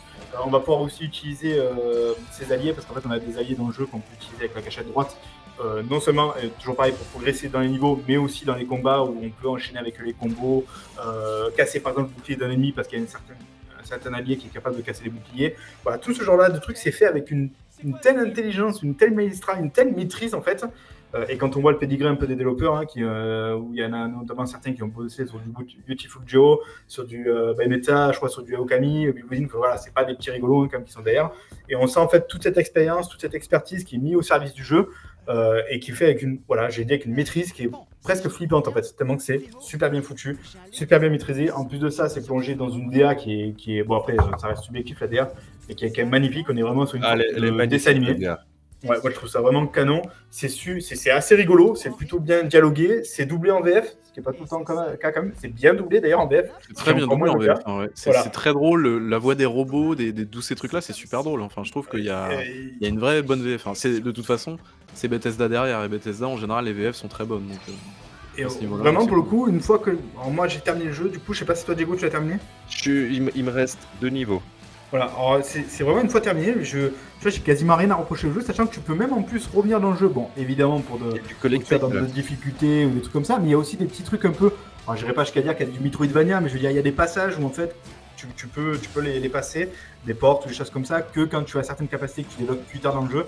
Donc il y a un intérêt à revenir un petit peu euh, après euh, dans les différents niveaux pour passer ces fameux passages. Euh, voilà, c'est extrêmement bien.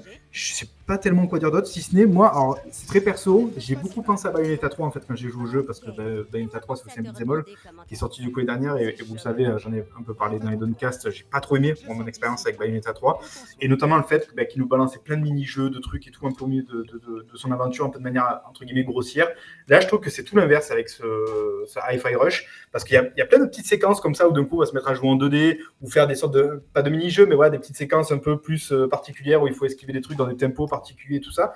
Mais je trouve que c'est intégré tellement de manière cohérente euh, et harmonieuse que justement c'est tout ce que je n'ai pas retrouvé dans Bayonetta 3, je le retrouve dans ce jeu-là quoi. Et ça me rassure sur le fait qu'en fait je suis pas juste dégoûté du genre, c'est juste bah, qu'il faut que ça soit bien fait quoi.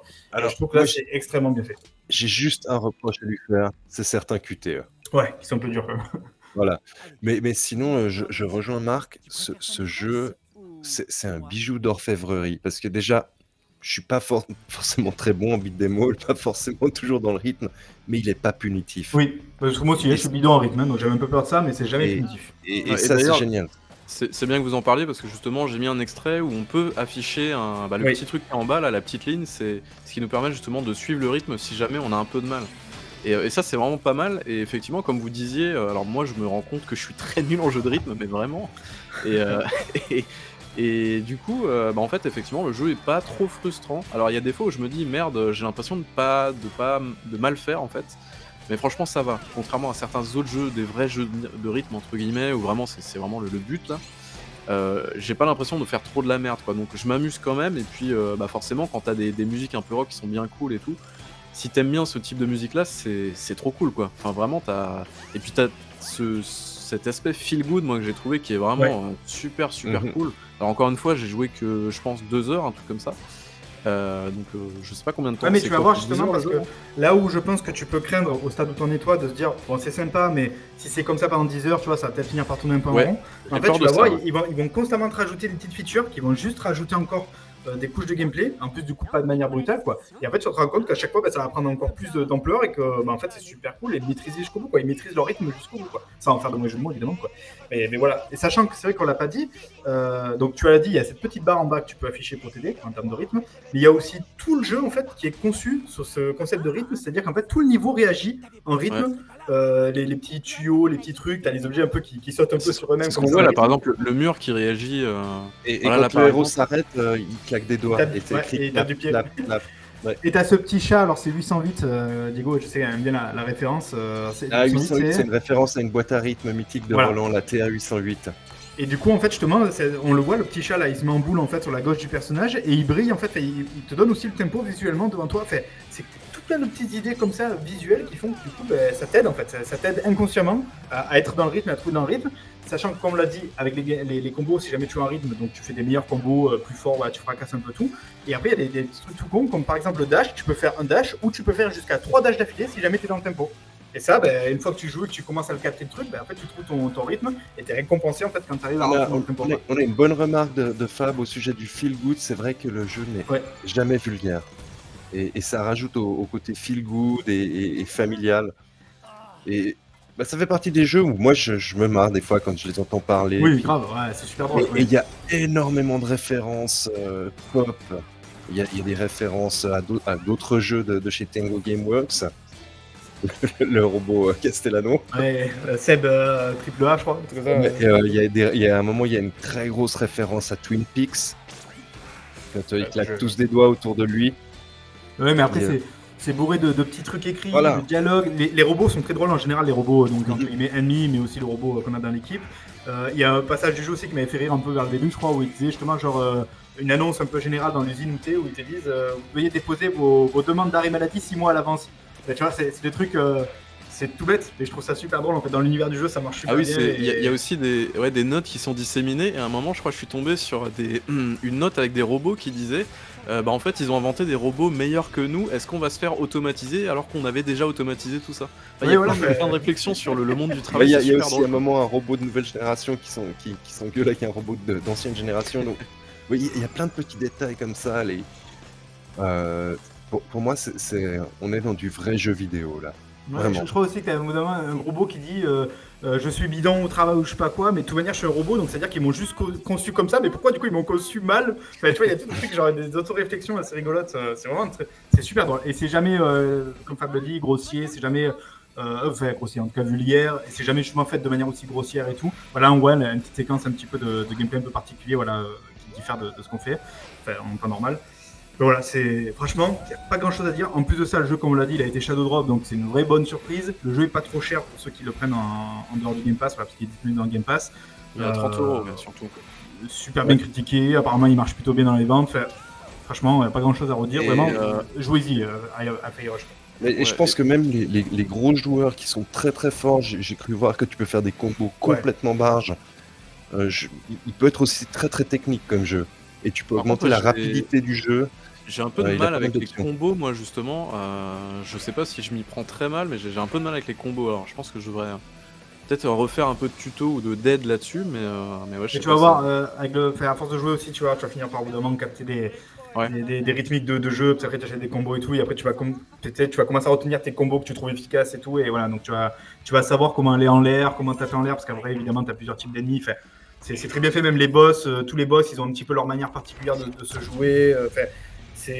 C'est vraiment c'est c'est super. Quoi. Je sais pas trop, je sais pas trop quoi dire de plus. Quoi. On, on est, on est début 2023 et on a, on a déjà Ouais. un prétendant au titre de Gotti selon moi. Je pense qu'il sera au minima dans le top 5. Quoi. Je vois pas comment. Enfin là, il faudrait vraiment faire très très fort pour le sortir du top 5. Quoi.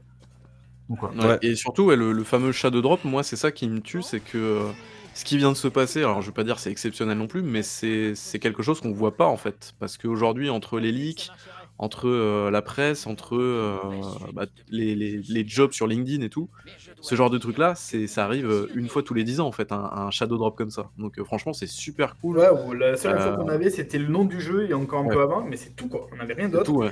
On avait des images qui avaient circulé, mais quand on les regarde maintenant, on se rend compte que ça n'a rien à voir avec, avec le jeu final. Du coup, du coup, voilà. Et en plus, on l'a dit, mais du coup, c'est doublé en VF. Donc, c'est-à-dire qu'en plus de ça, tu as des doubleurs et tout, tu vois, qui ont bossé dessus et qui auraient pu aussi griller la mèche, quoi. Genre, c'est bien joué, c'est fort. Ouais, il y, a- il y a une grosse vibe aussi. euh, il fait très jeu années 2000, hein. mais en Mm. réalité, le gameplay n'est pas du tout années 2000. On- il, il joue Oui. sur, chez certains d'entre nous sur, sur la nostalgie, mais si on jouait à un jeu des années 2000, ce serait pas du tout ça. hein.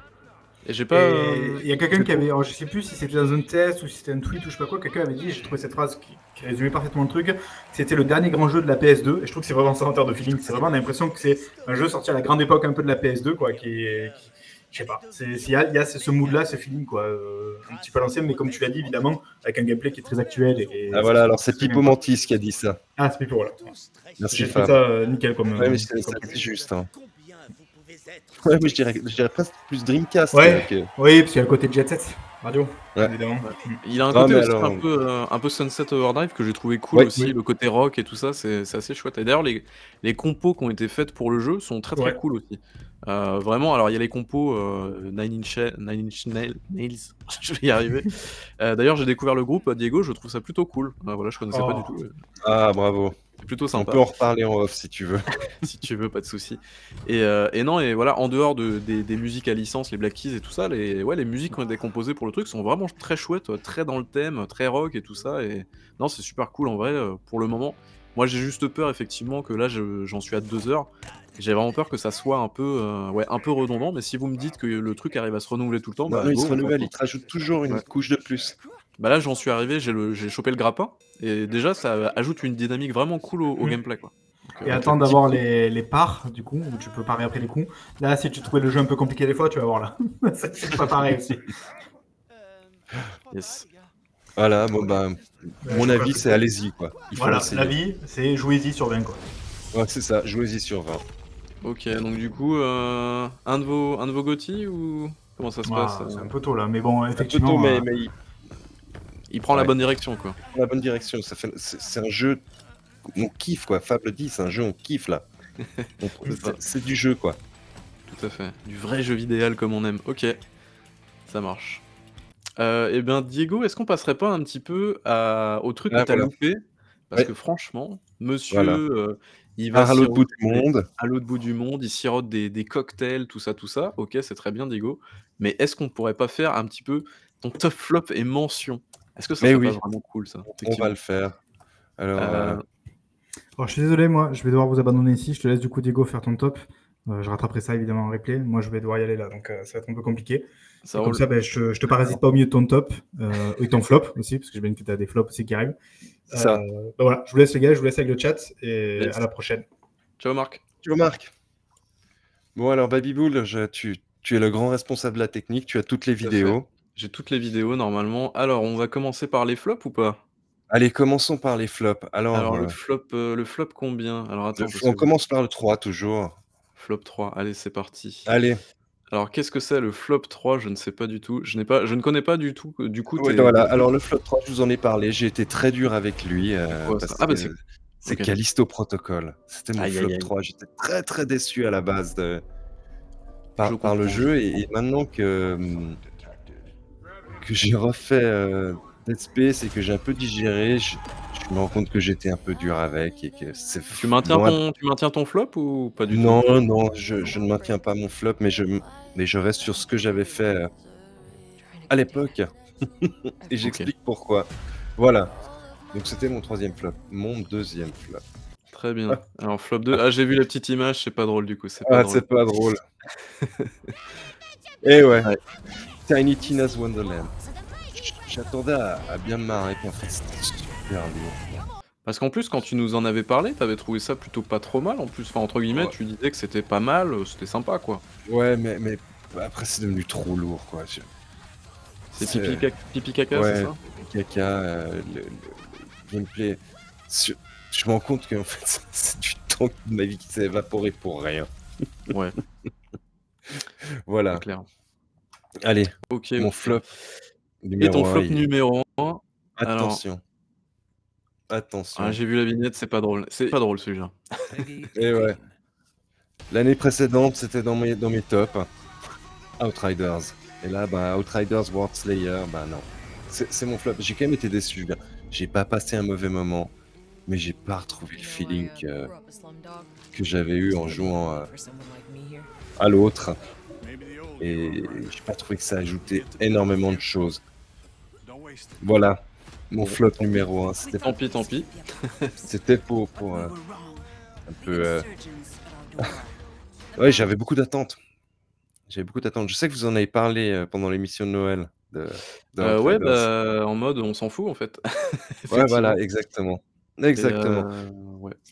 Et je crois qu'il a, dû- il a dû bider de ouf hein, ce truc en plus. Donc, euh, Ouais, ouais, mais il était beaucoup, beaucoup, beaucoup, beaucoup, beaucoup, beaucoup, beaucoup trop cher. On C'est va pas peut-être faux. pouvoir passer maintenant aux, aux mentions. Donc, c'est les jeux que j'ai bien aimés, mais, mais qui malheureusement n'arrivent pas jusqu'à la, la cinquième place du, du top 2022. Et on commence avec le numéro 6. Ah, le numéro 6. Ah, Ah, merde. numéro 6. Ouais, ah, Ah, je voilà, cramé ta c'était cartouche mon- mince. Il a déjà cramé la cartouche. Mon numéro Ah 5. bah oui, numéro 6. salaud. Bah oui, puisque monsieur, monsieur fait des mentions, euh, fait des mentions 6 maintenant. Allez. Et ouais. Alors numéro 6. Et là, on est avec un jeu euh, de chez vous, Steel Rising, qui Ah. pour moi était une bonne surprise. J'ai bien aimé ce jeu. Euh, Cool. je, je suis pas foncièrement un, un très très grand fan des, des, des Souls. Soulsborne-like, mais, mais celui-là, je l'ai bien aimé. Et, euh, et, et là, je, je pensais aussi l'univers, la DA qui, qui m'ont aidé. Et, Ouais, l'univers est trop cool, hein, franchement. et il se laisse jouer jusqu'au bout. J'ai trouvé vraiment sympa. Et ceux qui l'ont pas fait, essayez-le, franchement. C'est- du bon double A, selon moi. Voilà, c'était ma, ma mention numéro 6. Donc, ma mention numéro 5, c'est fait griller par Babyboul. Merci Babyboul. Je suis vraiment désolé. c'est pas grave, c'est pas grave. Hop là. Alors, c'est mieux si on temps, fait pas tous les deux en même temps. Voilà. Et ouais, Cult of the Lamb. Super petit jeu indé. Tu vas bien Euh, je lui reproche peut-être euh, une euh, petite répétitivité dans, dans la gestion du village, mais sinon il est, il est absolument génial. En plus, c'est développé par des Australiens, c'est fou ça. On n'a pas beaucoup de jeux australiens. Et euh, non, c'est vraiment très très très bon jeu. euh, de, avec, bah, avec ce côté euh, roguelite et la- le côté gestion de village. Voilà. Et tu, tu passais ton temps à ramasser les cacas si j'ai bien compris, c'est ça, non C'est ça pour faire des potions pour les empoisonner. Formidable. Ah, il a des possibilités ok. sympas et voilà. On va passer à mon numéro 4. Je sais pas s'il était dans tes mentions, toi. C'était pour moi Mention une, 4 Alors. Ouais. Une bonne surprise de, de l'année dernière. Et oui, Ah Evil oui. West. Oui, il était dans mes mentions. Il était vraiment cool. Ah bah tu vois comme cool. Voilà. Bah, il était sympa, donc on va, on va pas revenir euh, beaucoup dessus. Peut-être certains passages moins bien que d'autres, mais dans, mais dans ce, ce côté nana western était très très très cool. Moi, ça me fait plaisir qu'il soit également dans tes mentions. Ouais, il est. C'est un- c'est un jeu- C'est pas un jeu prise de tête. Très, euh, Game Pass, ça, pour qu'il y ait Ouais. plus de gens qui puissent le découvrir. C'est un jeu zéro Je prise je de tête. C'est pas un jeu d'intellectuel, hein, c'est c'est un truc, euh, voilà, tu joues et voilà quoi. C'est- Puis le scénario aussi tête, est, est très, est très pas prise de tête et ça c'est vraiment vraiment cool. Ok, ok. Mention 3 du coup? Mention 3, allons-y. Allez, mention 3. Ne t'inquiète pas, je gère la, je gère la technique. Ah, je- ok, je- je- qu'est-ce que c'est que c'est Eh oui, Prodeus Ah. Prodeus, c'est vraiment un super FPS. Mais on avait quand même gagné pas trop mal et, et, et là, C'est ce un côté- gros Doom-like ça, non, en gros. Ouais, ouais, c'est- du ré- semi-rétro FPS. Et euh, ouais, c'est c'est l'amour du FPS ce jeu. C'est du, du, du faux. euh, euh, par- pardon, je perds, mon, je perds mon français. C'est du faux rétro FPS en réalité. Parce que, Ouais. Parce que Ouais, visuellement, plus, il est joli, je crois. Il est en Ah oui. pixels, euh, en mais c'est des beaux Ah pixels. ouais, mais ça, ouais, ouais, mais ça bouge très très bien. C'est top. En plus, euh, il, il me semble qu'il est dans le 5 Game Pass. S'il est en 5 Game Pass, tout. Mention numéro 2, là, je pense que tu peux être d'accord avec moi, Babiboul. Mention numéro 2. Oh là là, j'ai vu l'image. Ça, ça me fait de la peine. Mais oui, je peux être d'accord avec toi. Eh ouais, Gotham Knights, euh, il s'est fait défoncer par beaucoup de gens. Bah, moi, j'ai passé un bon moment dessus, mine de Je suis rien. en train de le faire, moi. Je trouve que c'est pas, c'est pas trop mal. C'est pas trop mal. C'est pas, c'est Et- pas un jeu nul, c'est pas un jeu bien, mais c'est pas trop Je, mal. je pense qu'il s'est un peu fait défoncer injustement. hein. parce Oui. qu'il est. Je l'avais dit, pour moi, il a, il a un open world plutôt cohérent. En fait, les missions qui, qui pop, elles ont un sens. Je veux dire.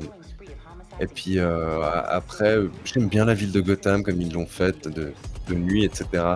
Franchement, j'ai passé un bon moment. J'ai bien aimé le scénario avec la, Ah la- la cour Ah. des hiboux. Bah d'ailleurs, rien, rien que le, la, la vidéo d'intro, euh, déjà qui est assez longue, bah, j'ai trouvé que t'étais quand même vachement dedans. hein. Enfin, je sais pas, t'avais Ouais. un côté euh, très. euh, ouais, non. Moi j'étais vraiment dedans, quoi. Donc, Alors au début, effectivement, il a eu pas mal de problèmes techniques, euh, notamment. Mais ils ont réussi un peu à améliorer ça avec la moto, etc. ouais. Et euh, non, j'ai bien aimé. J'aime bien les personnages. De toute façon, c'est un univers que j'aime bien.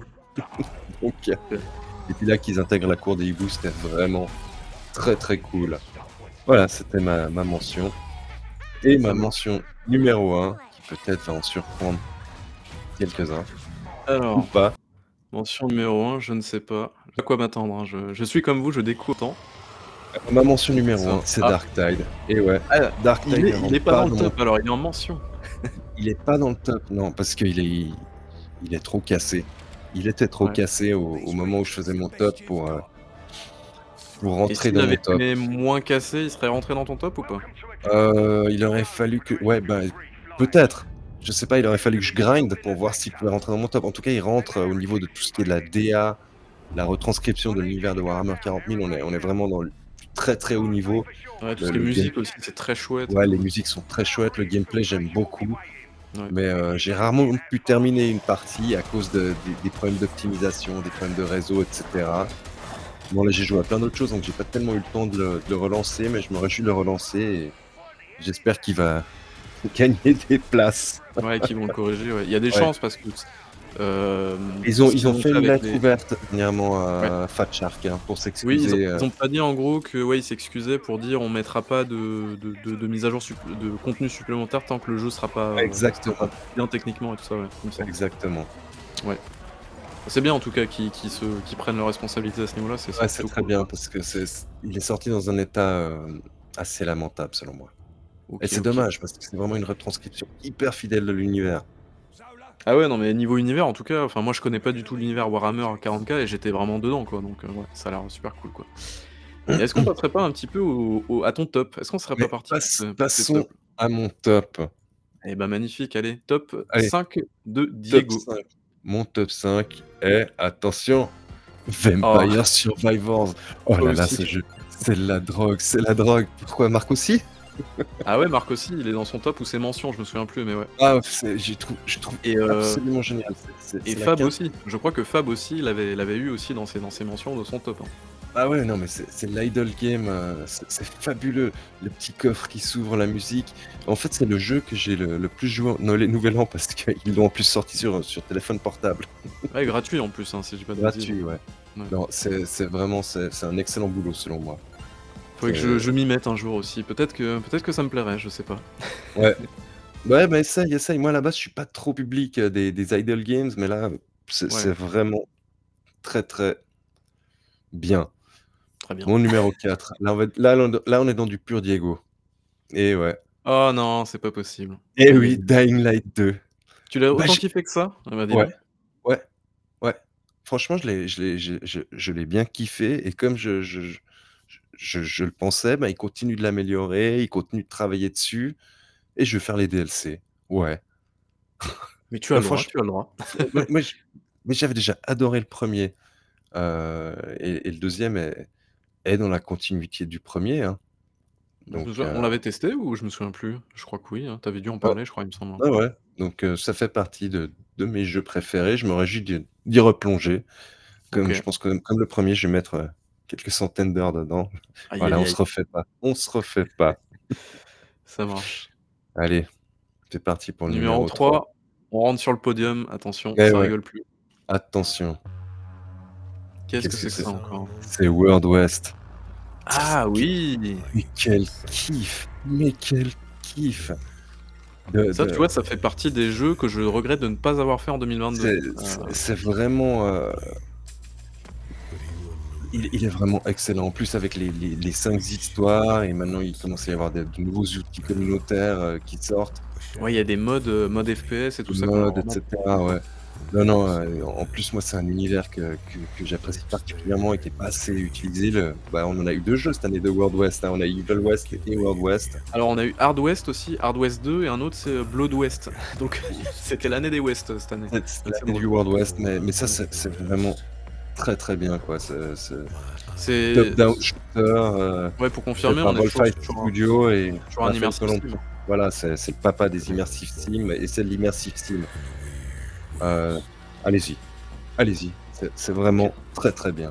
Tu apposes ton sceau de de qualité dessus sur, sur le truc, quoi. Ah ouais. Numéro 2, ben là, je pense qu'il y a pas pas grand monde qui va pouvoir dire autre chose. Le jeu Ah du bon. flow, le jeu du flow, Tiny. Bah ça aussi c'est un jeu du kiff, un peu comme le le jeu dont on parlait tout à l'heure, heu, Hi-Fi Rush. C'est Ouais. super bien exécuté, Ah, j'en ai des frissons, arrête arrête-toi, c'est du gameplay, heu, qui a du flow, il te rajoute des trucs et et c'est jamais lourd. C'est vraiment, vraiment top. cool. Voilà. Ouais. Attention, roulement de tambour. Roulement de On va tambour passer au numéro numéro 1. 1. Alors numéro Alors 1, je ne alors vois attends, pas lequel c'est. attends avant de le lancer. Vas-y, vas-y, je t'en prie. On parle bien. C'est un jeu qui est sorti sur une plateforme en en 2022, mais il était sorti l'année précédente.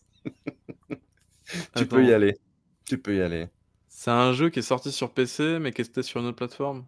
Je Ouais. vois pas du tout Alors ce que mon mon GOTY 2022, bah ouais, c'est Ah, Deathloop. D'accord. Deathloop. OK. Je je vous avais dit l'année dernière que c'était pas le moment pour moi d'y jouer, j'étais pas dans le mood. Ouais. Là, je l'ai fait.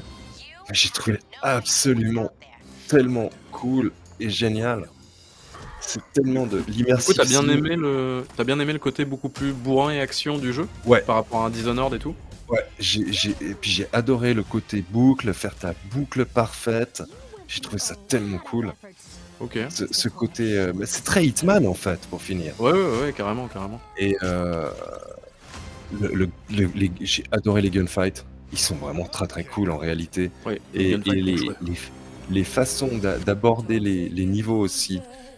Alors alors peut-être que je l'aime plus qu'un Hitman parce que c'est en FPS. Ouais. C'est tout. Et et après bon, l'univers, heu, qu'ils ont fait, il est il est tellement cool. Surtout que maintenant, on bah, on le sait, hein, c'est le même univers que Dishonored en réalité. Ah ouais, ça a été confirmé ça? Ouais, ça a été confirmé. Ça a été confirmé et heu Je sais p je sais pas si ils en feront quelque chose, mais heu, mais OK. et heu, non, non, c'est le genre de jeu qui qui mérite d'avoir beaucoup plus de public parce que Ouais. Moi, faut que je je redonne sa chance. Moi, j'ai pas spécialement accroché en fait, quand alors alors je pense qu'il y y a un moment où on peut décrocher un peu Ouais. peut-être un peu une lassitude, puis après tu te rends compte: «Mais non, mais c'est tellement cool de faire le run parfait». En fait, je pense surtout qu'il faut vraiment jouer un peu comme un comme un Hitman, c'est-à-dire ne pas jouer avec les indices, les intrigues et tout ça. Faut vraiment découvrir le jeu par toi-même et Exact. et voilà quoi. Ouais. Non, mais mais mais comme il est fait aussi, heu, ces ces choses qui sont écrites sur les murs et cetera, c'est super cool et Ah oui, les les paroles et tout ça là, Ouais, les ouais. ouais, il y a il y a une ambiance vraiment cool, ouais, ça c'est clair. non, non, j'ai vraiment pris mon pied.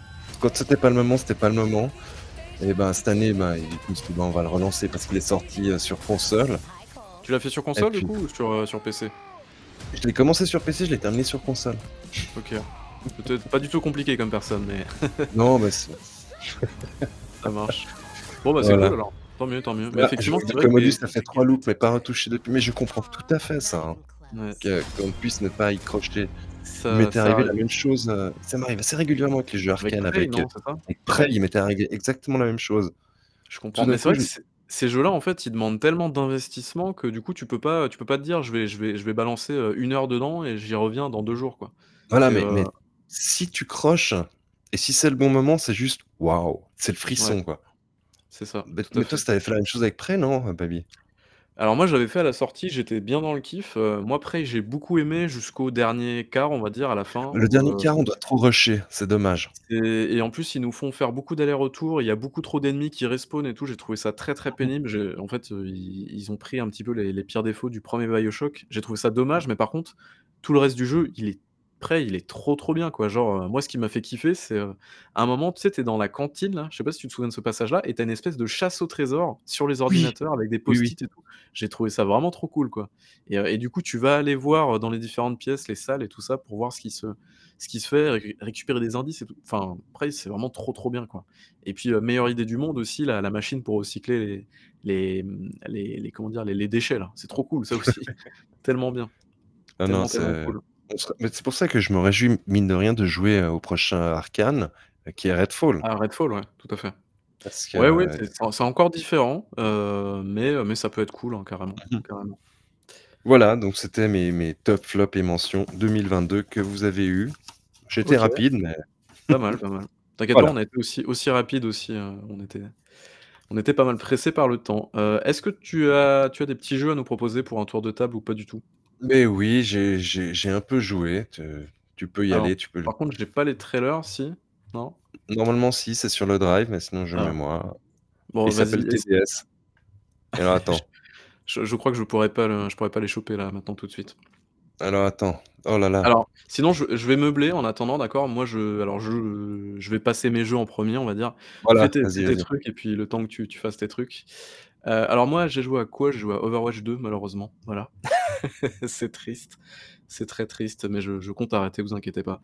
Je vais peut-être faire une cure ou une désintox, je sais pas trop et sinon, je joue à un autre jeu, heu, alors qui est sorti par un développeur français, heu, qui se nomme Doggerron, je sais pas si vous connaissez Ah, Laser et heu, son jeu, c'est alors l'inverse quasiment, c'est Larcin Laser et Attends. Laser, qu'est-ce que c'est? C'est un jeu super simple et super cool où en gros, on a des cases et on doit naviguer en gros jusqu'à la sortie, récupérer des objets, activer des interrupteurs, ce genre de trucs-là, avec, heu, beaucoup, beaucoup de, comment dire? De diversité en fait dans le gameplay, dans les situations et c'est vraiment le point fort du jeu.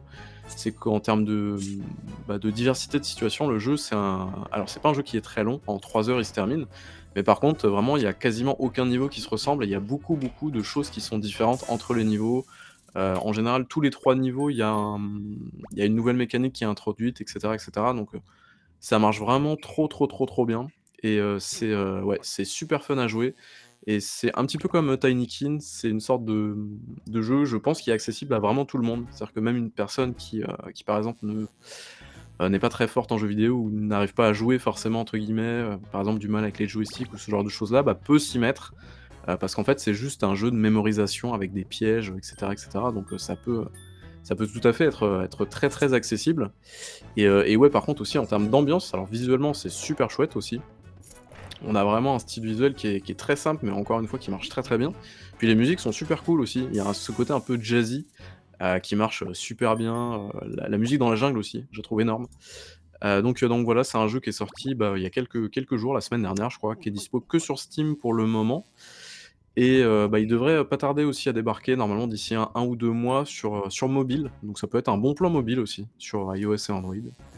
Donc donc voilà. Est-ce que tu as fini, Diego, de rajouter tes trucs ou pas?